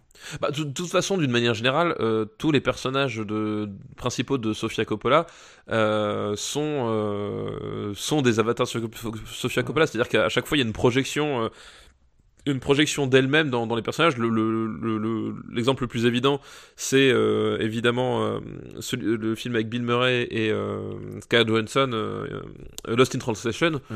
où, où là, on- est carrément en fait dans une tranche purement autobiographique de, de la vie de Sofia Coppola mais dans le dans on retrouve Kirsten Dunst à nouveau dans dans son dans le remake des proies avec avec justement Colin Farrell dernièrement enfin à chaque fois il y a elle se projette dans ses personnages. Enfin ça fait vraiment pas de mystère quoi. Et euh, et puis pour le rôle de la mère, ce qui est intéressant, c'est qu'elle a pris Kathleen Turner et Kathleen Turner, elle a elle euh, enfin c'est une nana d'expérience et elle joue la marâtre en fait. Elle joue la mère. En fait tu découvres au fur et à mesure que la mère aussi est un peu responsable de ce spleen. Un truc qui va ressortir à chaque fois dans dans les films dans les films de, où elle joue c'est-à-dire que les parents euh, soit le père soit la mère sont toujours liés à ce spleen et toujours à la cause c'est des films ultra psychanalytiques en fait. Oui oui oui c'est bien sûr bah c'est ils sont il y a- toujours responsables. Qui, qui, qui- soit présent à l'écran ou pas, ou qui soit euh, symbolique, ou qui soit de- des parents biologiques, à chaque fois, effectivement, il y a, il y a une responsabilité évidente, euh, une responsabilité évidente que eux, que ce soit là dans le dans le côté justement, tu, tu l'as bien dit, marâtre dans le côté un peu euh, euh, justement, euh, on va écraser finalement les personnalités de ces jeunes filles pour euh, les conformer à à une certaine idée que, que, se fait la mère, ou que ce soit plus, plus tard dans The Bling Ring, où les parents sont, sont absents. Enfin, il y, a- toujours une responsabilité des parents, et, euh, et c'est aussi, euh, là, là nouveau, c'est l'émancipation de Sofia Coppola qui avait confiance d'être conscience d'être la fille de, de Francis Ford Coppola quoi. C'est qu'à un moment donné elle, a un rapport à son père euh, qui est ben qui est qui est qui est central dans, dans, sa vie de, de, femme et d'artiste. Et euh, c'est un film assez dramatique et je dois te dire moi je l'aime beaucoup bah écoute j'aime bien aussi Virgin Suicide Je pense Euh. que c'est c'est peut-être pas aussi fort que Lost in Translation, mais je trouve que c'est un film très intéressant. Et je pense Bah, que c'est celui où on voit moins. Enfin, c'est celui où je me suis pas lassé en fait de la formule. C'est ça. Bah, déjà, c'est bah, son premier film, donc euh, si, elle, si elle nous saoulait déjà dès le premier film, ce serait quand même problématique. Et je trouve qu'il est super beau en fait. Bah, il y a- il filme, il filme l'urbanisme et enfin l'urbanisme, c'est pas décadent, mais vraiment d'une banalité affligeante de manière très très intéressante. Bah, il y a, y, a, y a un côté, euh, y a un côté très intéressant parce que le, si- t'as l'impression que le, le film se passe euh, pratiquement euh, sans arrêt au, au lever du jour. Il y a un côté, tu sais, dans la dans la Ouais, lumière, la lumière très rasante et, et à la fois très diffuse de, de- dans les images. T'as l'impression que tout se passe au lever du jour, en fait, comme si on, on, on venait juste de se réveiller d'un rêve. Alors, est-ce que ce rêve est bon, est-ce que l'autre rêve est mauvais Le titre du film euh, est assez est assez clair sur sur l'option. Mais il y a vraiment ce côté là ce, ce- ce côté euh, euh, cette, cette Amérique qui refuse de se réveiller qui et qui, qui, qui, qui navigue qui, qui, navigue un, un peu un, un peu de façon automatique quoi. Et euh, de cette Amérique qui se réveille avec en ayant pas engendré des des cas quoi, mais qui sait qui n'a pas vu qui n'a pas vu ces cas venir en fait. bah, qui n'a pas eu ses qu'à venir et qui en fait euh, euh, qui va qui va euh, s'aborder e- elle-même son, son propre avenir en fait c'est que ces, ces jeunes filles là sont, sont désemparées elles sont désœuvrées et qu'au bout d'un moment le, bah, le, le seul avenir qu'on qu'on qu'on qu'on leur voit dans le film là c'est de rester dans cette espèce de de, de, de, banlieue qui est un qui est un mensonge euh, mensonge sur pied. Donc euh, il y, a, y a- il y a aussi tout ce côté là qui, qui ressort. Et euh, je trouve aussi que c'est un de ses meilleurs films. Et en fait, euh, pour tout dire, euh, euh, je trouve qu'avec euh, avec ce film-là Lost in Translation, j'ai eu l'impression qu'elle avait tout donné, en fait. Euh, que ce soit en termes esthétiques, parce que finalement, les, les films, d'un point de vue esthétique, sont, sont, sont très beaux tous les deux, mais pas du tout de la même façon. Mais qu'après, elle va, elle va tomber dans son, son auto-caricature. Je, je reparlais des proies, euh, son, son remake que, j'ai trouvé lamentable. Et les proies, il y a, y a plein de choses d'un point de vue esthétique. euh, par exemple, que- qu'elle reprend de Virgin Suicide, sauf que ça, sauf que ça fonctionne plus comme avant. C'est-à-dire que la, la photo est toujours magnifique dans les proies, mais en termes de mise en scène, elle n'arrive plus à en dire quelque chose, quoi. Et euh, voilà, c'est, c'est, Je sais pas ça- si t'as vu Somewhere. Oh là là. euh, Somewhere, non, je l'ai pas vu celui-là. Somewhere, c'est et Bling Ring. euh, Bling Ring, là ouais, c'est. C'est atroce, quoi. C'est toujours la même, le même truc, la même euh, Et c'est ça. Et en fait, euh, opposition des classes, mais de manière complètement superficielle et tout. Tu sais, il y a toujours dans ces films le moment où la, petite la petite riche, elle rencontre la, la petite un peu moins pauvre et elle, se toise. Et, et si tu regardes ça, t'as déjà ça dans Lost in Translation, quoi. Ce truc de la petite bourge. Et évidemment, elle se reconnaît dans la, dans la, la petite bourge. Évidemment, elle s'identifie à Marie-Antoinette. Évidemment, Oui, non, c'est ça, voilà, évidemment, ouais. c'est la petite fille de Somewhere. Évidemment, c'est la voleuse de Bling Ring. Mais euh, genre, à, à Bling à Somewhere, déjà, j'en pouvais plus. Marie-Antoinette, je trouvais ça, je trouvais ça pédant. Euh, Somewhere, je trouvais ça vraiment difficile. Bring... Voilà. Mais on peut pas lui faire le procès de toute sa filmo d'après. c'est ça. C'est ça. C'est que là, on est là pour euh, parler de Virgin Suicide. Et Virgin Suicide est un super film pour moi. Voilà, et Virgin Suicide, ça fonctionne à plein. Euh, ça, fonctionne, ça fonctionne vraiment bien. Euh, et euh, voilà, c'est, enfin, on, on l'a dit, c'est un film qui est beau, c'est un film euh, qui, qui te fait prendre par la, par la, hum, par la musique. Alors moi, peut-être le truc pourra, que je pourrais lui reprocher, c'est qu'au bout d'un moment, il il y a, il y a, il y a peut-être des passages où justement, elle, elle se perd peut-être déjà un petit peu, justement dans cette, dans ce côté film musical éthéré. Qu'est-ce C'est-à-dire qu'est-ce que- que je vais raconter là? Ouais, c'est ça. C'est qu'en fait, il y y a- des séquences, tu, tu, tu vois, la, tu vois, le, le- bah, tu vois la portée esthétique de la chose, tu vois. Mais tu te dis, euh, est-ce que d'un point de vue narratif, c'est pas en train de, de desservir le, le film? Est-ce qu'au au bout d'un moment, euh, voilà, c'est pas, c'est pas un peu trop dans, dans, dans cette optique-là? Ceci dit, ça dure pas tout le film, c'est de façon intermittente, mais c'est quand même déjà un tout petit peu présent. euh, ce, ce, ce, ce petit côté qui peut avoir se, donner l'impression de je, je me regarde filmer un peu aussi, quoi. Stéphane, je viens juste de vérifier à l'instant. Et il y a un tout petit détail. C'est qu'il est sorti un an plus tard en France. Ah, il est sorti en 2000 En 2000. Ah oui, parce qu'il est aux États-Unis, il est sorti en 99, ouais. Ouais. Donc, moi, je propose de le classer, euh, de le classer dans les années 90. C'est quand même un film pour moi des années 90. Oui, oui, je pense, je pense que moi, moi aussi je le classerais On dans fait les parfois 90. des petites jurisprudences là-dessus. C'est rare, mais c'est aussi pour euh, bien faire des distinguos entre sa filmo 90 et sa filmo 2000. Oui, puis même c'était, enfin, je veux dire, c'était aussi une époque où, enfin, où les films euh, euh, américains, ils mettaient plus de 6 mois à sortir chez nous, Ouais. quoi. Mais c'est, enfin, aujourd'hui, ça paraît complètement fou. D'ailleurs, on a, parfois, on a même certains films qui sortent ici avant, euh, avant les US à cause de, de- des histoires de calendrier de, de mercredi et, euh, et de jours libres Ah bah euh, non, ça y chez est, eux. maintenant, c'est, on les a avant. Quoi.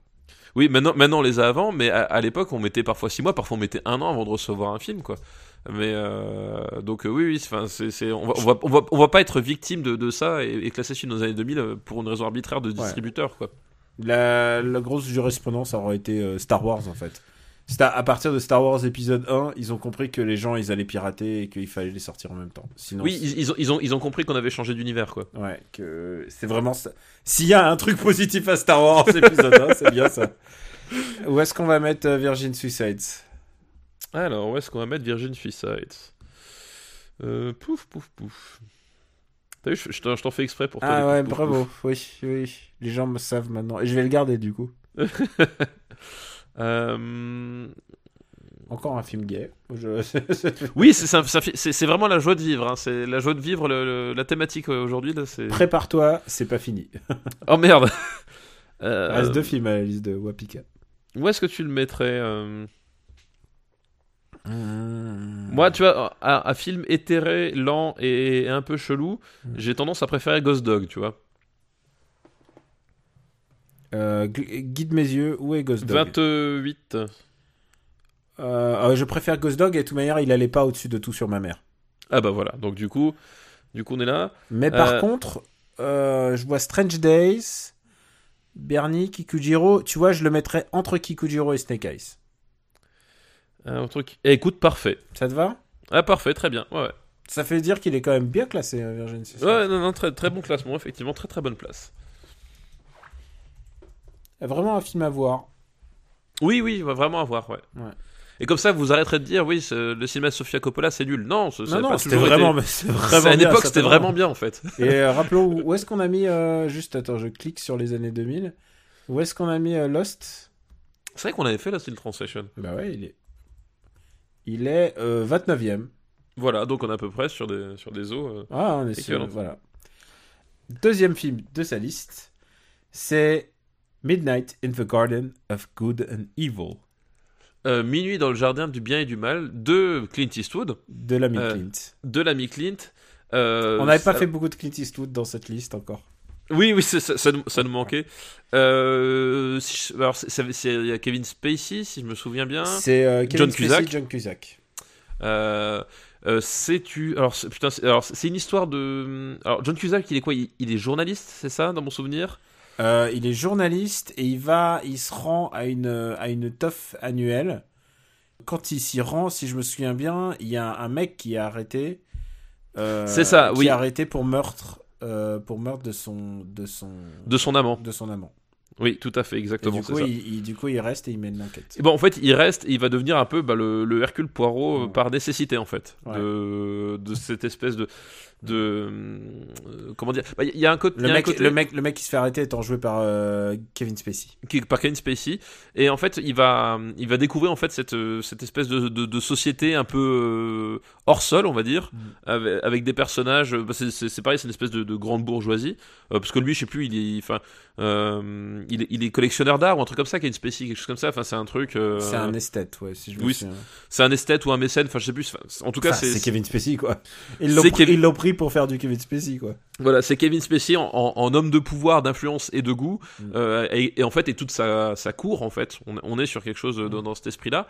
Et euh, alors, il y a un côté, euh, y a un côté un, un peu cinéma de Renoir dans ce dans ce film-là, justement. Ah, je vois ce que tu veux dire. C'est un peu la règle du jeu, quoi.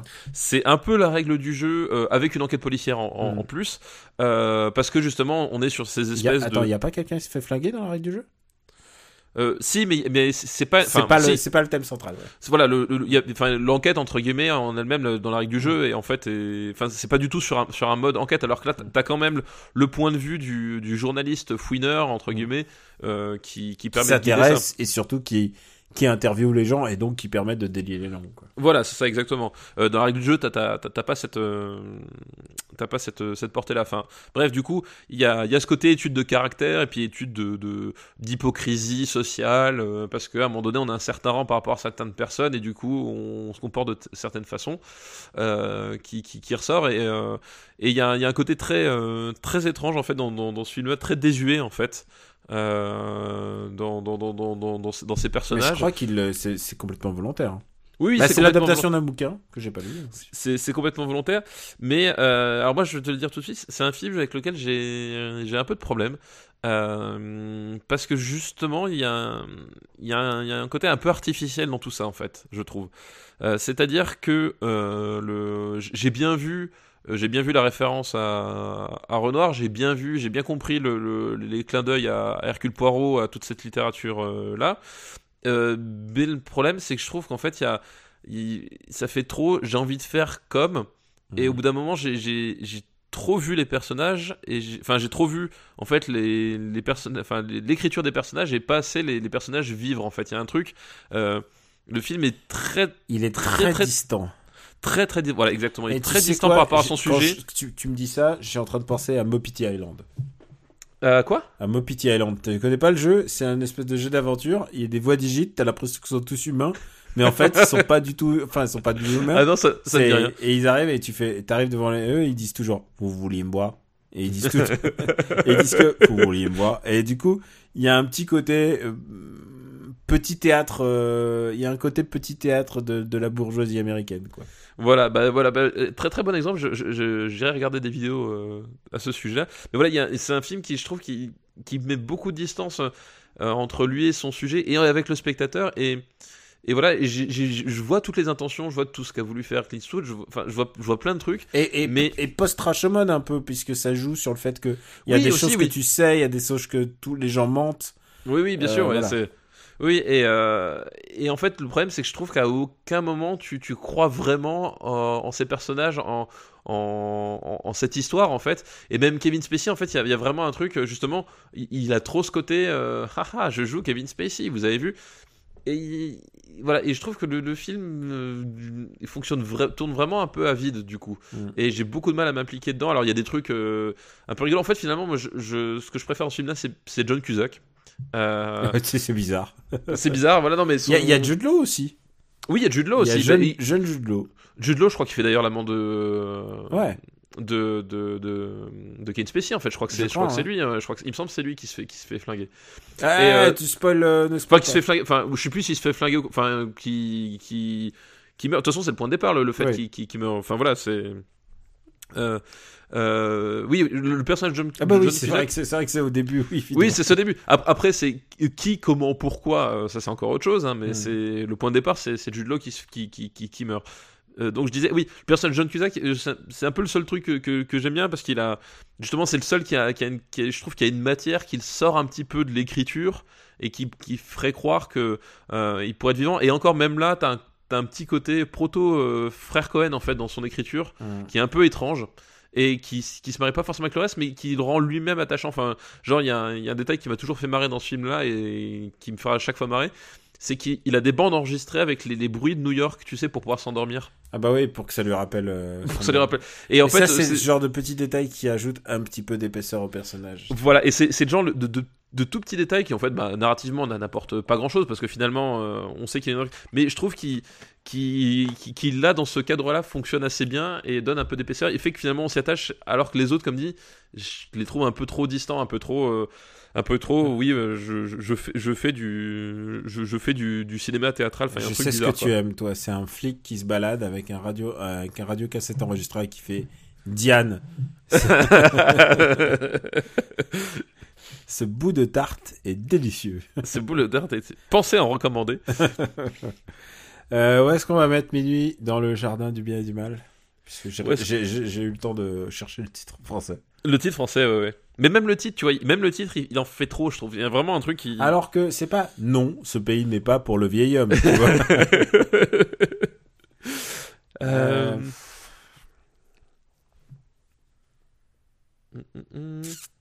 Voilà, je te vois descendre sur notre liste, puisque ce que les gens ne voient pas, c'est qu'on a une liste.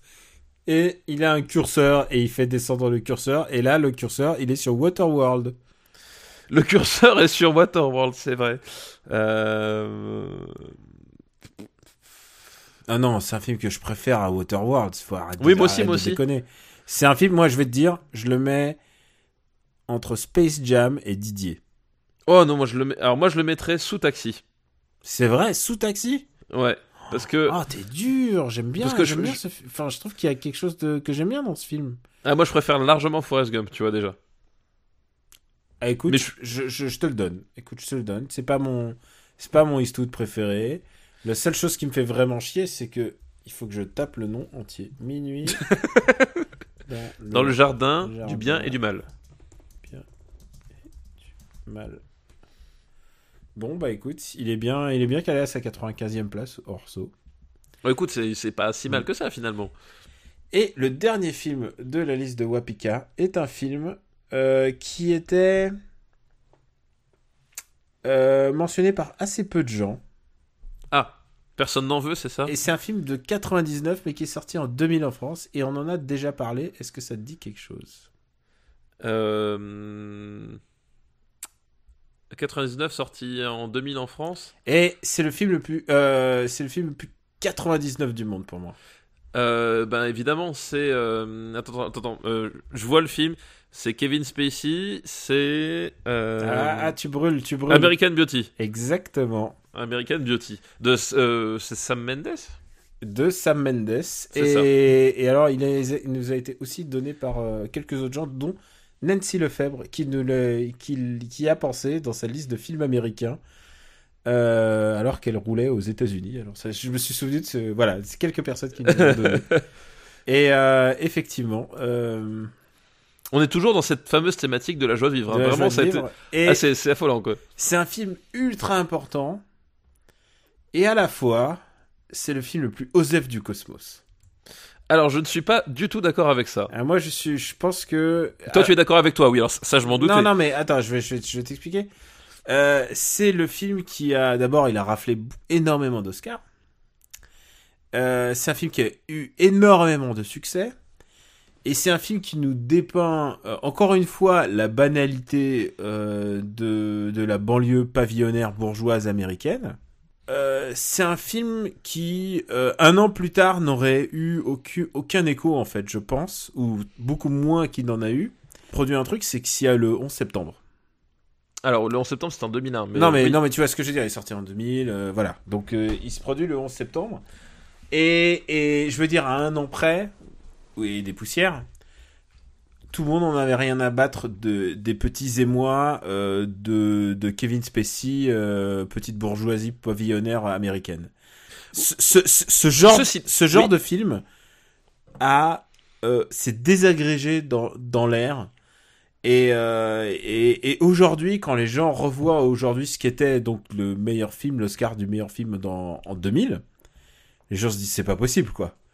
Et c'est vrai que factuellement c'est un film super beau. Euh, J'adore, enfin tu vois, euh, Sam Mendes il sait réaliser, il sait faire des belles images. Et encore, je trouve qu'il est pas au top de son de son art. Euh, c'est un mec qui s'est vraiment découvert après. C'est un mec qui vient du théâtre. C'est le mec qui va réaliser les plus beaux, les plus beaux James Bond quoi. Mais il y a un truc complètement osef dans cette histoire.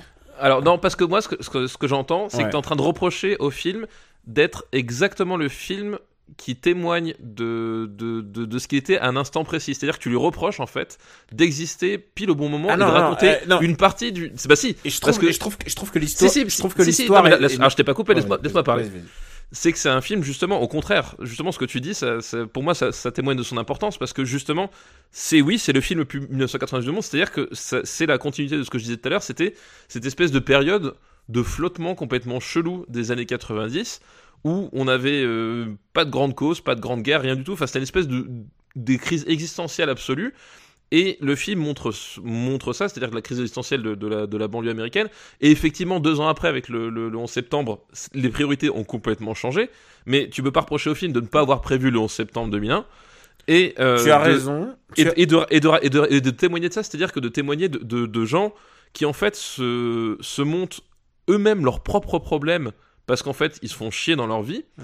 et qu'au bout d'un moment euh, la seule chose qui leur arrive c'est qu'en fait ils finissent par payer le, le- le prix fort parce que euh, ils ont été incapables de reconnaître qu'à un moment donné euh, leur vie est complètement vide en fait. Alors, tu as raison, mais on n'a même pas parlé du film et les gens vont voir aussi le problème. Alors, si vous l'avez pas vu, regardez-le, regardez-le parce que c'est quand même un moment de de cinéma. C'est un moment, c'est genre, c'est vraiment, c'était ça le ciné américain en 2000. Euh, c'est l'histoire d'un mec dans dans une banlieue pavillonnaire. Il vit avec sa femme et il est, euh, ils sont plus amoureux l'un et l'autre. C'est Annette Bening la femme. Annette Bening, voilà, Annette Bening. Euh, ils ont une fille, elle, elle se fout complètement d'eux. Elle est vraiment genre, c'est l'ado, t'as envie de lui envoyer Pascal le grand frère. Et ils ont des voisins, ils ont des, ils ont des nouveaux voisins et qui, c'est un militaire à la retraite, je crois, hein, c'est un militaire à la retraite. Oui, je crois que c'est quelque chose comme ça. Ouais. Et, et, euh, et, et il a, en plus, il a une nana qui, en plus, euh, je, crois, je, je crois que sa femme est, euh, est, est pas handicapée ou elle est, euh, je sais plus si elle est paralysée ou quelque chose comme ça. Et alors, si je me souviens bien, il commence à fumer de la Ouais. euh, avec le. Avec un petit jeune, en fait. Je crois que c'est le fils du voisin. Je crois que c'est le fils du voisin en fait effectivement. Ouais, je crois il me semble. Ouais. Je sais plus, mais ouais, enfin c'est un- voisin en tout cas. Enfin c'est un un petit jeune voisin quoi. Le voisin pense qu'il est, euh, le voisin pense qu'il est homo. C'est ça. Et du coup, euh, il commence à av- avoir des trucs homophobes. Et pendant ce temps-là, lui fantasme sur la sur la, la fille du la, la fille qui euh, l'histoire est nulle, l'histoire est nulle. Il fantasme sur la fa, la la la pom pom girl principale de l'école. Ce qui nous donne du male gaze pendant, pendant, pendant une scène assez connue euh, de Mena Suvari euh, dans les fleurs, dans les roses. Vous avez sans doute tous vu cette affiche.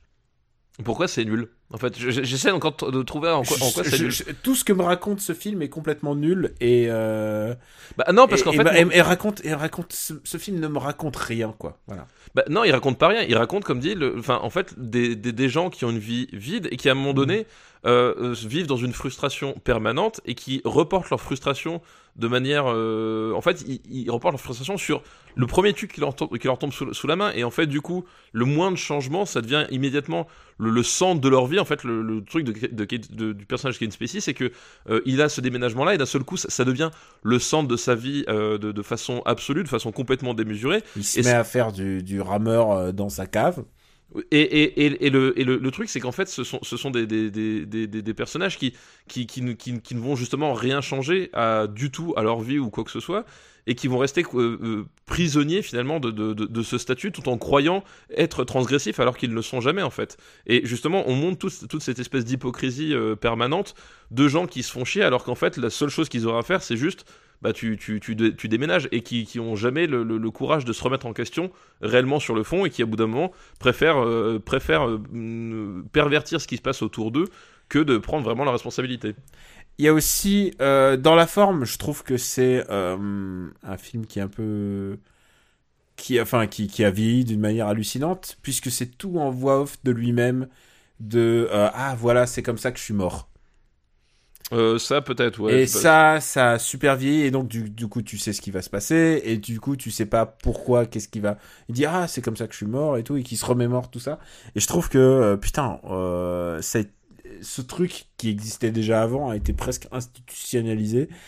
Euh, il y a un truc qui se passe avec ce film et que je qui me qui me laisse complètement à sa porte.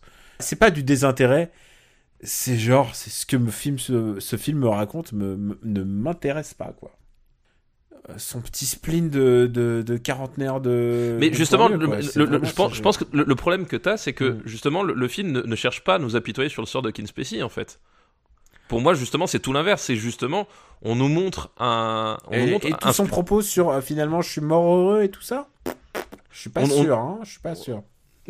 Alors je suis pas, enfin oui, il est mort et encore, je, je, je le prends pas comme ça parce que finalement, il, il, il, il gagne rien. Enfin, pour moi justement, On est post-Fight Club quand même. Et Genre, alors Non mais tout d'un coup il y a un film qui. alors si tu essaies de me faire Non. dire que c'est moins bien que Fight Club, oui, d'accord, ok, non mais, euh, oui, oui. Non, ce que je alors à veux ce moment-là, oui. Ce que je veux dire, ça, c'est je suis d'accord. c'est que c'est un film, c'est un film qui s'interroge sur sur la crise de la masculinité et, euh, et de manière de manière tellement chi- chiante quoi. C'est vraiment. Chiant. Bah non, je, trou- je trouve pas ça chiant. Moi, je, moi, je, moi, je trouve, je trouve pas ça chiant. Je trouve, je trouve- justement, c'est que euh, ça, ça déconstruit bien en fait tous ces, tous ces espèces de, de, de mythes de, de, de banlieue parfaite qui, où en fait les, les, les types, qu'est-ce qu'ils cherchent qui- qui- la, la réponse, eux-mêmes ne, ne, ne, le- ne Moi, le je trouve savent que pas. quoi. Virgin Virgin Success est beaucoup plus intéressant là-dessus. Euh, bah, plus intéressant, c'est- différent en fait. Moi, je, moi, est, je les et- mets- et- il est et plus beau. Enfin, je trouve que le, le contexte m'énerve beaucoup moins et, euh, et, et plus intéressant. Plus intéressant, je sais pas. Pour moi, je les mets à peu près au, au- au même niveau parce Mm. que finalement, il, il raconte, bah, déjà, il raconte pas exactement la même chose. Non, bien sûr. Euh, c'est pas tout à fait le même point de vue. Euh, mais, Et, mais euh, ça finit toujours par la, la, la mort, ça c'est sûr. Bah, ça finit toujours par la mort parce que finalement, en fait, c'est au bout d'un moment, ces personnages-là, c'est la seule issue qu'ils trouvent en fait. Et c'est justement aussi, c'est justement ce témoignage-là de la fin des années 90, c'est quelle, quelle est la finalité du, du monde qu'on a construit? À cette époque-là, il y avait pas de grande cause nationale, ni même internationale, ni rien du tout. C'est euh, la, la génération qui, qui n'a pas de but, la génération, la génération perdue, quoi. Après, voilà, après, les, les, causes vont se cimenter autour de la guerre contre le terrorisme, euh, alors que finalement, le, le terrorisme n'avait jamais cessé, en Afghanistan euh, pendant ce temps, mais on s'en foutait parce que c'était des Arabes qui se faisaient sauter entre eux, donc ça nous touchait pas à l'époque. Euh, on, a, on a bien vu à quoi ça nous, ce que ça nous apportait de n'avoir rien à faire du, du- du destin des autres. Et mais à cette époque-là, justement, c'était c'était cette espèce de, de, de truc. le, le, le- le destin collectif est tellement vide que finalement, autant lui préférer la mort, quoi. Qu'est-ce que tu proposes?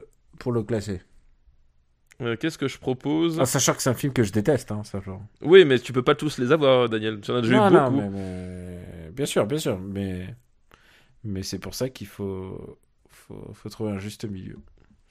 Euh, et, et ben moi, moi, je le mettrais. euh, Hmm.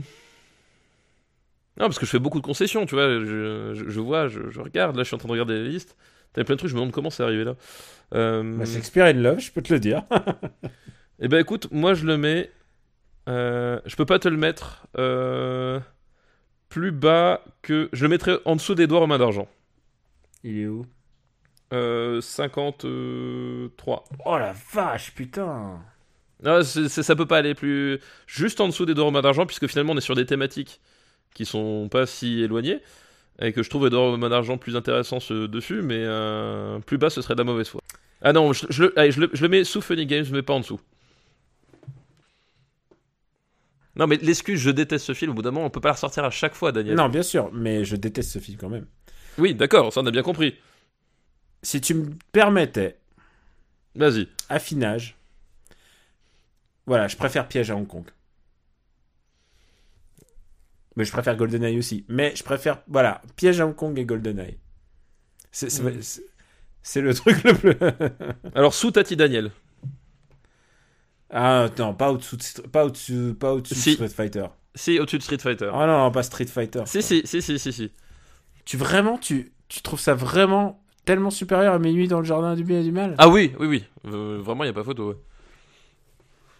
Bon, laisse-moi quand même Piège à Hong Kong. Non. Je serai intransigeant aujourd'hui. Ah putain, je t'ai donné tellement de trucs aujourd'hui. Non, non, je t'ai donné, oui, tu m'as donné tellement de trucs. Tu me donnes que des trucs pas importants, c'est pour ça aussi. Le mec fait, ouais, le celui-là je m'en fous, ouais, c'est bon, je te le laisse. C'est- pas du marché, ça. Bon, bah écoute, je te le donne. Euh, bon, bah je vous invite à le regarder. Mais, mais préparez-vous. C'est pas. Bon, bah on a fini pour aujourd'hui? On a fini pour aujourd'hui déjà. Ben ouais. Ah non, non, Voilà. là on est au-dessus des deux heures. hein. Ah, on est au-dessus de deux heures. Ah non, je regardais, j'étais pas sûr. Crois-moi, on va finir sur cette, sur cette touche, euh, cette, cette touche d'American Beauty. Bah, c'est- écoute, c'était la première émission sponsorisée par l'Exomil euh, depuis le début. Je pense. Et je trouve hein. que je trouve que c'est une bonne idée d'avoir.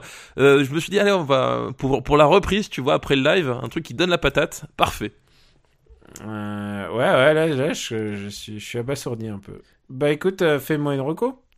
Eh ben écoute euh, Rocco alors avant de faire la Rocco je voulais juste dire que qu'on a appris une très très mauvaise nouvelle ces derniers euh, la semaine dernière qui est que euh, la série H versus Evil Dead que j'avais recommandée euh, l'année dernière a été annulée après la, saison 3 qui, vient juste de se terminer.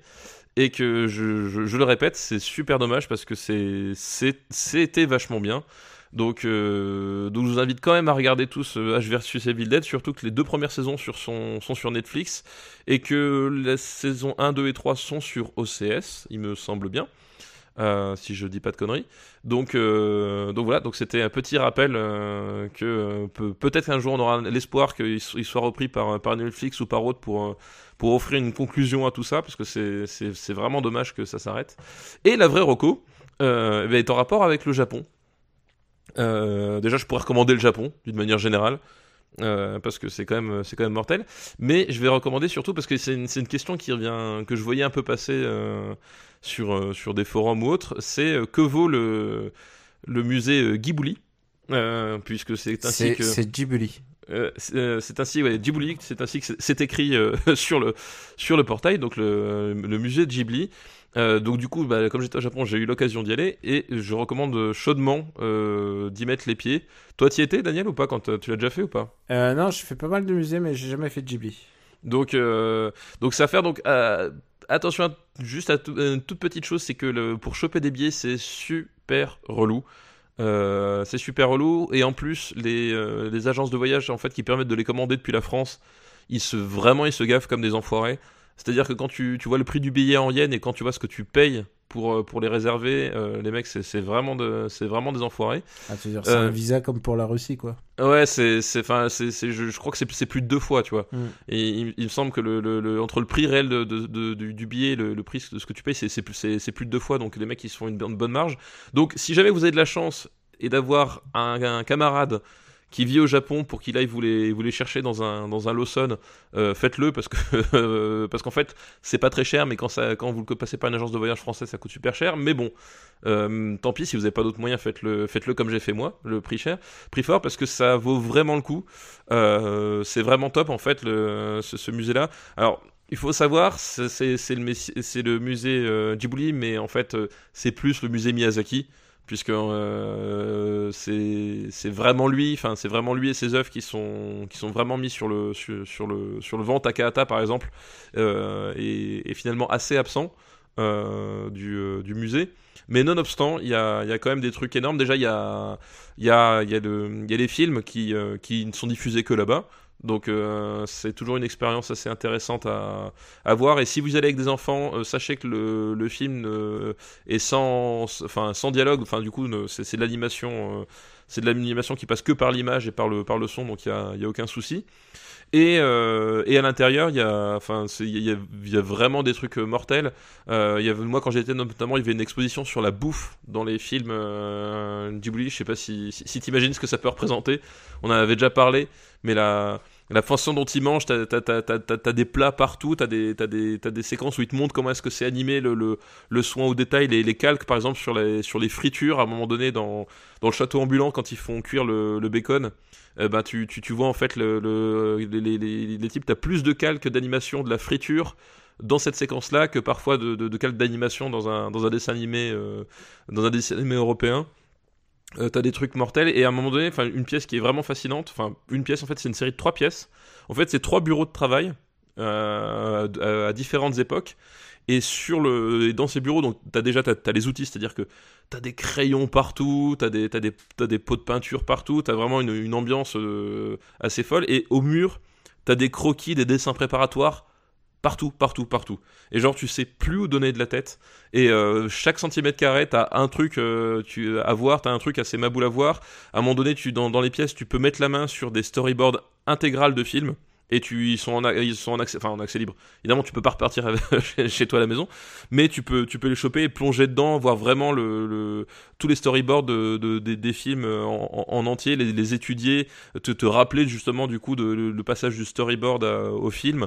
Euh, t'as, t'as un milliard de, détails visuels à, voir et, euh, et c'est vraiment, enfin, quand tu connais bien les, films de, du, studio, quand t'es bien habitué, enfin, tu t'as, t'as plein de trucs à aller chercher, à, à les prendre et tu peux rester vraiment un, très longtemps dedans. Donc, euh, donc voilà, donc c'est, vraiment un musée qui, qui est passionnant. Bah, évidemment, faut être, euh, faut être fan de, de, de, de. Mais euh, comme on disait dans, dans, dans After Eight, hein, en même temps, c'est comme les mecs qui vont dire oui, euh, le problème d'aller voir Avengers, euh, c'est qu'il faut bien connaître les films Marvel. C'est une réflexion un peu débile d'aller voir un musée sur quelqu'un que tu n'aimes pas. Donc donc voilà, je vous recommande vraiment d'y aller si vous avez l'occasion d'y aller parce que ça vaut le détour. Bah écoute, c'est pas mal, mais c'est une reco fortunée. Bah c'est une reco fortunée par la force des choses en fait. Euh, après, je sais, je, je l'ai fait la dernière fois pour le- l'expo Jump. Mais voilà, si vous, si, vous, si vous êtes au Japon, vous pouvez et faire Jump et, et faire l'expo Ghibli. Donc après le truc c'est que le Japon t'y est pas si souvent que ça. C'est Donc euh, l'un dans l'autre. euh, et, euh, et en fait mine de rien, à, à côté de ça, c'est qu'une fois sur place, en fait, les, les musées sur place sont super pas chers. C'est-à-dire Oui, que en général, c'est pas très cher. c'est pas très cher. C'est pas les entrées à 15 balles euh, comme chez nous. hein. Enfin je veux dire. Euh, ça dépend si c'est euh, public, privé. Oui, ça dépend- oui, ça dépend, mais- même, enfin, j'ai fait le musée du, du manga à Kyoto, j'avais fait le musée des, nouvelles technologies à Tokyo, Mmh. et c'était c'est genre milliers l'entrée pour un adulte, tu vois. Oui, en général, si c'est un truc public, en général, c'est 500 Et donc- yens. Mais donc, quand- dès que euh, c'est- dès que c'est privé, c'est le double en général. Donc euh, t'as t'as quand même moyen d'avoir accès à pas mal de trucs euh, culturels pour pas cher. Donc euh, après voilà, le Japon, tout dépend combien de fois tu vas, mais moi je sais que j'y retourne pas si souvent que ça. Donc euh, malgré le prix un peu exorbitant de la faute des prestataires français, ça vaut quand même le détour. Euh, bah, je vais être euh, faire une reco aussi euh, exposition. Je vais faire une reco exposition, mais destinée plutôt aux adultes ou plutôt ados et adultes, puisque elle est interdite aux elle est pas interdite aux moins de 12 ans, mais il faut mieux éviter. Parce que c'est une expo qui s'appelle Enfer et Fantômes d'Asie. Je l'avais recommandé euh, dans le cadre d'un nos ciné. parce qu'on parlait des, du film de genre. Et en fait, ce qui est intéressant dans cette expo, c'est qu'à travers euh, l'expression artistique, c'est-à-dire euh, le dessin, la sculpture, euh, l'art religieux, le ciné, le théâtre, en fait, les, les fantômes en fait prennent vie dans la dans la culture et dans la pop culture. Et euh, c'est passionnant en fait parce que le spectre, le spectre du fantôme, Oui, très très bon. va, Je, je l'ai. va de, bah, de, de la nuit des temps à Pac-Man en fait si tu regardes bien. Et c'est précisément ce que couvre cette expo. Euh, et pourquoi j'en parle dans Super Ciné Battle, c'est que il y a une, y a des salles entières réservées au cinéma en fait évidemment. Euh, au cinéma thaïlandais, il y a un film d'horreur thaïlandais, genre c'est le Styx l'enfer, c'est incroyable en fait. Quand tu vois le, il y a juste quelques secondes du film. Et il y a une salle entière qui s'appelle le Thaïlandais Horror Picture Show. Euh, où tu t'assois et c'est 15 minutes de, de best, menu best-of du cinéma thaï euh, d'horreur que pas souvent pas distribué en France. Ouais, bah j'imagine, ouais. Et c'est absolument génial. Il y a évidemment euh, des salles entières réservées à la J-Horror des années 60, mais aussi à son revival. À, il y a une salle entière évidemment à Ring. Il y a beaucoup de gimmicks cachés dans le dans l'expo. Il y a, il il y a une fille qui apparaît à certains moments de manière hyper effrayante. C'est une expo qui peut faire peur, euh, même s'il y a aussi des esprits, euh, des, des, des esprits chinois euh, sauteurs, euh, puisqu'ils sont là aussi. Tu sais, le fameux film de Sammo les, euh, les, les, les vampires, euh, les, les vampires sauteurs. Ouais, je, je vois tout à fait, ouais. Il y a de tout. Il y a même, euh, il y a même les euh, les kaizoku yokai, enfin donc les les, les esprits pirates de des mers en fait euh, japonais. Il y a vraiment pour tous tous les goûts. Et c'est pas uniquement que la Chine et le Japon, puisqu'il y a aussi donc la Thaïlande, je l'ai dit, mais il y a aussi le Cambodge. Euh, il y a la Corée, il y a enfin il y a tout toute la toute l'Asie en fait est représentée là-dedans. Et c'est pas juste les yokai, les yokai watch. Euh, bizarrement, Yokai Watch est très très absent de, cette expo. Et, euh, et en fait, du coup, mais à la place, t'as Pac-Man et Poki Rocky, tu vois. Euh, Il y a une salle euh, qui est faite par euh, MO6, donc l'association, et, euh, et vraiment, euh, c'est une super expo. Ils sont vraiment cassés le cul pour qu'il y ait à la fois des trucs classiques, c'est-à-dire des, bah, il y a des, des armures, des épées, euh, il y a des, euh, vraiment des, des, c'est pas des props, quoi, c'est vraiment des œuvres d'art et en même temps euh, qui ait un rapport à, à l'actualité, euh, un rapport à- au cinéma ou à l'expression, à l'expression artistique. C'est une expo géniale. En plus, c'est l'occasion d'aller au, au musée du Quai Branly qui est vraiment fabuleux. Euh, voilà, je j'y suis allé sans savoir quoi je mettais les pieds et c'est vraiment très très bien. Euh, donc je vous la recommande chaudement si vous êtes de passage à Paris. Euh, et je crois qu'en plus le Quai Branly a l'avantage d'être ouvert euh, presque tous les jours, sauf le lundi. Donc allez-y et c'est même et comme là aussi c'est national, c'est pas très cher quoi, c'est le prix d'une place de ciné. Allez-y, c'est vraiment du très très très bon matos. Je répète encore une fois, c'est Enfer et Fantôme d'Asie au Quai Branly. Et tu sais que le- une place de ciné pour aller voir les Chevaliers du Fiel est plus chère en fait psychologiquement qu'une place de ciné pour aller voir n'importe quel autre film. Tu remues des douleurs. tu, tu- tu- tu as, tu as été douloureux aujourd'hui, tu le sais. Oui, Euh, je sais. euh, le musée du Quai Branly qui s'appelle aussi le musée du Quai Branly Jacques Chirac et ça me fait un choc d'aller dans un musée qui s'appelle Jacques Chirac alors que Jacques Chirac est toujours là.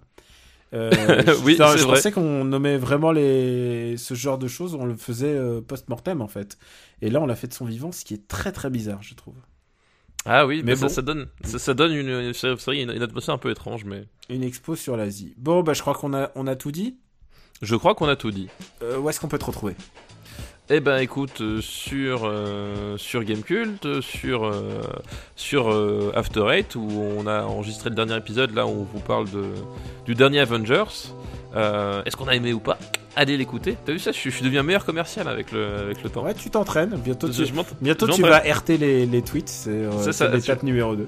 Ben, je, je- pense faire un, un- un- un like follow euh, RT pour, pour faire gagner des, des exemplaires du, euh, du, du bouquin, tu sais. Je vais, je vais tomber dans la, dans la spirale infernale. Putain, on l'a- pas fait. Tu sais quoi, ça m'a même pas effleuré l'esprit. Maintenant que tu le dis, pourquoi on l'a pas fait Parce que on, on- Parce qu'on a une dignité. C'est parce qu'on a un minimum de dignité, j'imagine. Voilà. Voilà, j'imagine que c'est pour ça.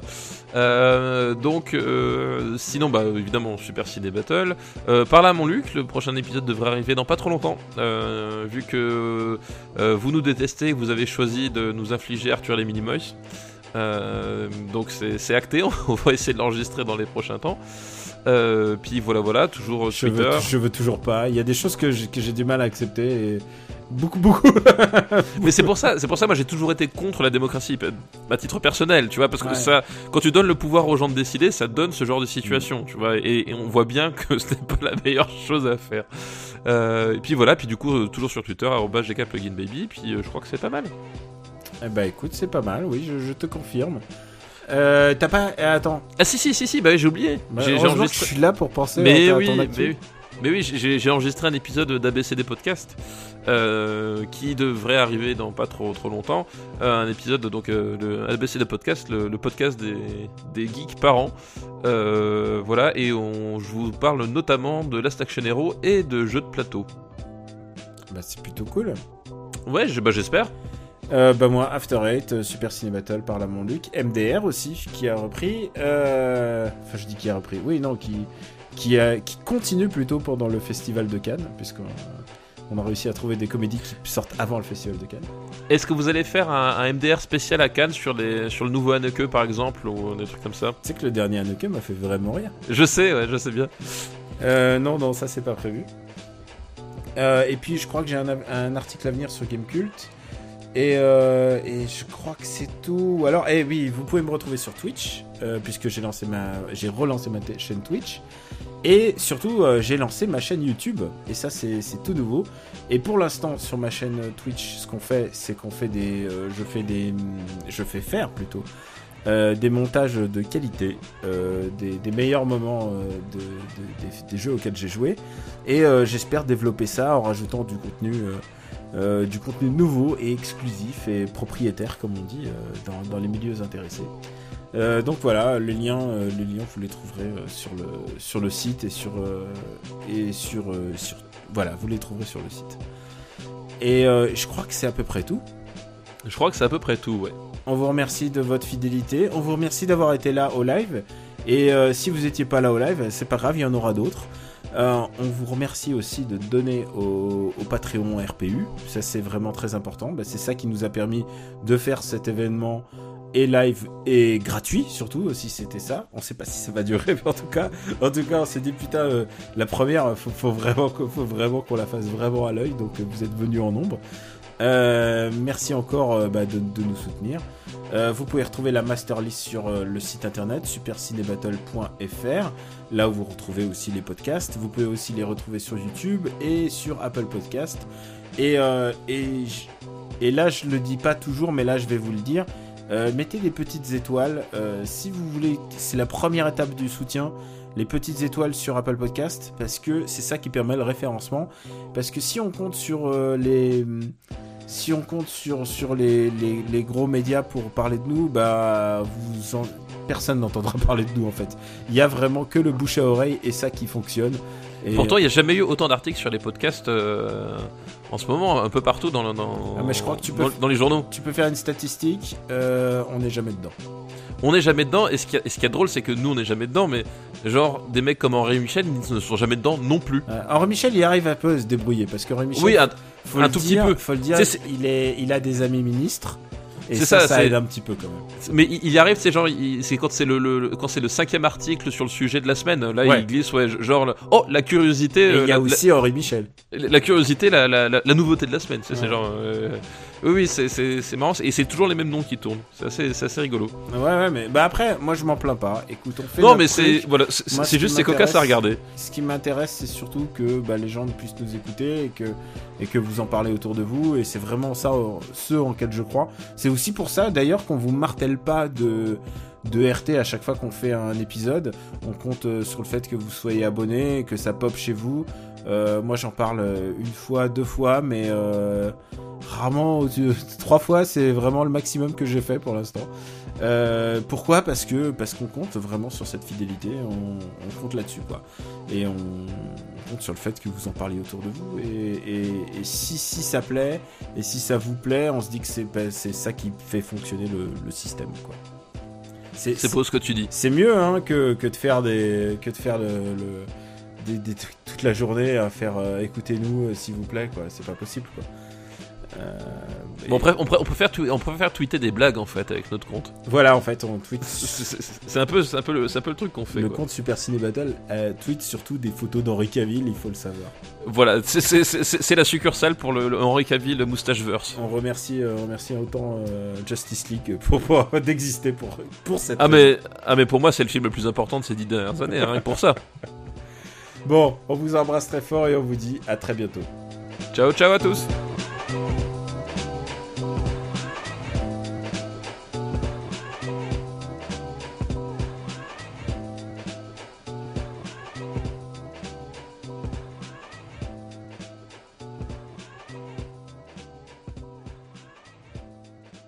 Parce que du coup. T'as été d'une violence euh, tout à l'heure t'as vu ça Hop, Ouais. sans pitié, sans pitié. Non, non, mais euh, je te le dis. Ouais. Bah, après, tu le sais après. Non, mais parce que, attends, c'est- de temps en temps, il des... faut bien que je me rebiffe de temps en Mais temps. vraiment, tu kiffes ce film à ce point-là? Là. Ouais, ouais, ouais, ouais, bien sûr. Ah bah, fallait Non, simplement dire que je kiffe ce film à ce point-là. Non, non, mais c'est, j'essaie d'argumenter parce que je, je kiffe, ça, ça, ça marche pas. Pour tout dire, j'adore American History X, mais tu vois, je te, je, je- j'ai Ah. laissé filer, quoi, tu vois. C'est vrai Historics, Historics, tu l'as laissé filer. Mais après, c'est parce qu'il y avait l'argument des nazis à l'époque. Oui, Alors que là, il y a quand même euh, l'histoire d'un d'un monsieur d'un certain âge qui tombe amoureux d'une jeune fille et c'est- peut-être un sujet qui te parle, qui te parle plus, je sais pas. c'est bon, t'as fini l'enregistrement? Ouais, attends, ouais, hop. Du coup, euh, c'est quoi, 57, c'est ça? Euh, C'est le 57. Non, t'inquiète pas, je mettrai pas ça dans- en bonus de fin, ça serait dégueulasse. Hop, zou. Bah, si maman elle écoute les, podcasts, elle va, penser que tu es amoureux d'une fille, d'une jeune fille. Euh, alors que la seule jeune fille dont je suis amoureux, c'est toi.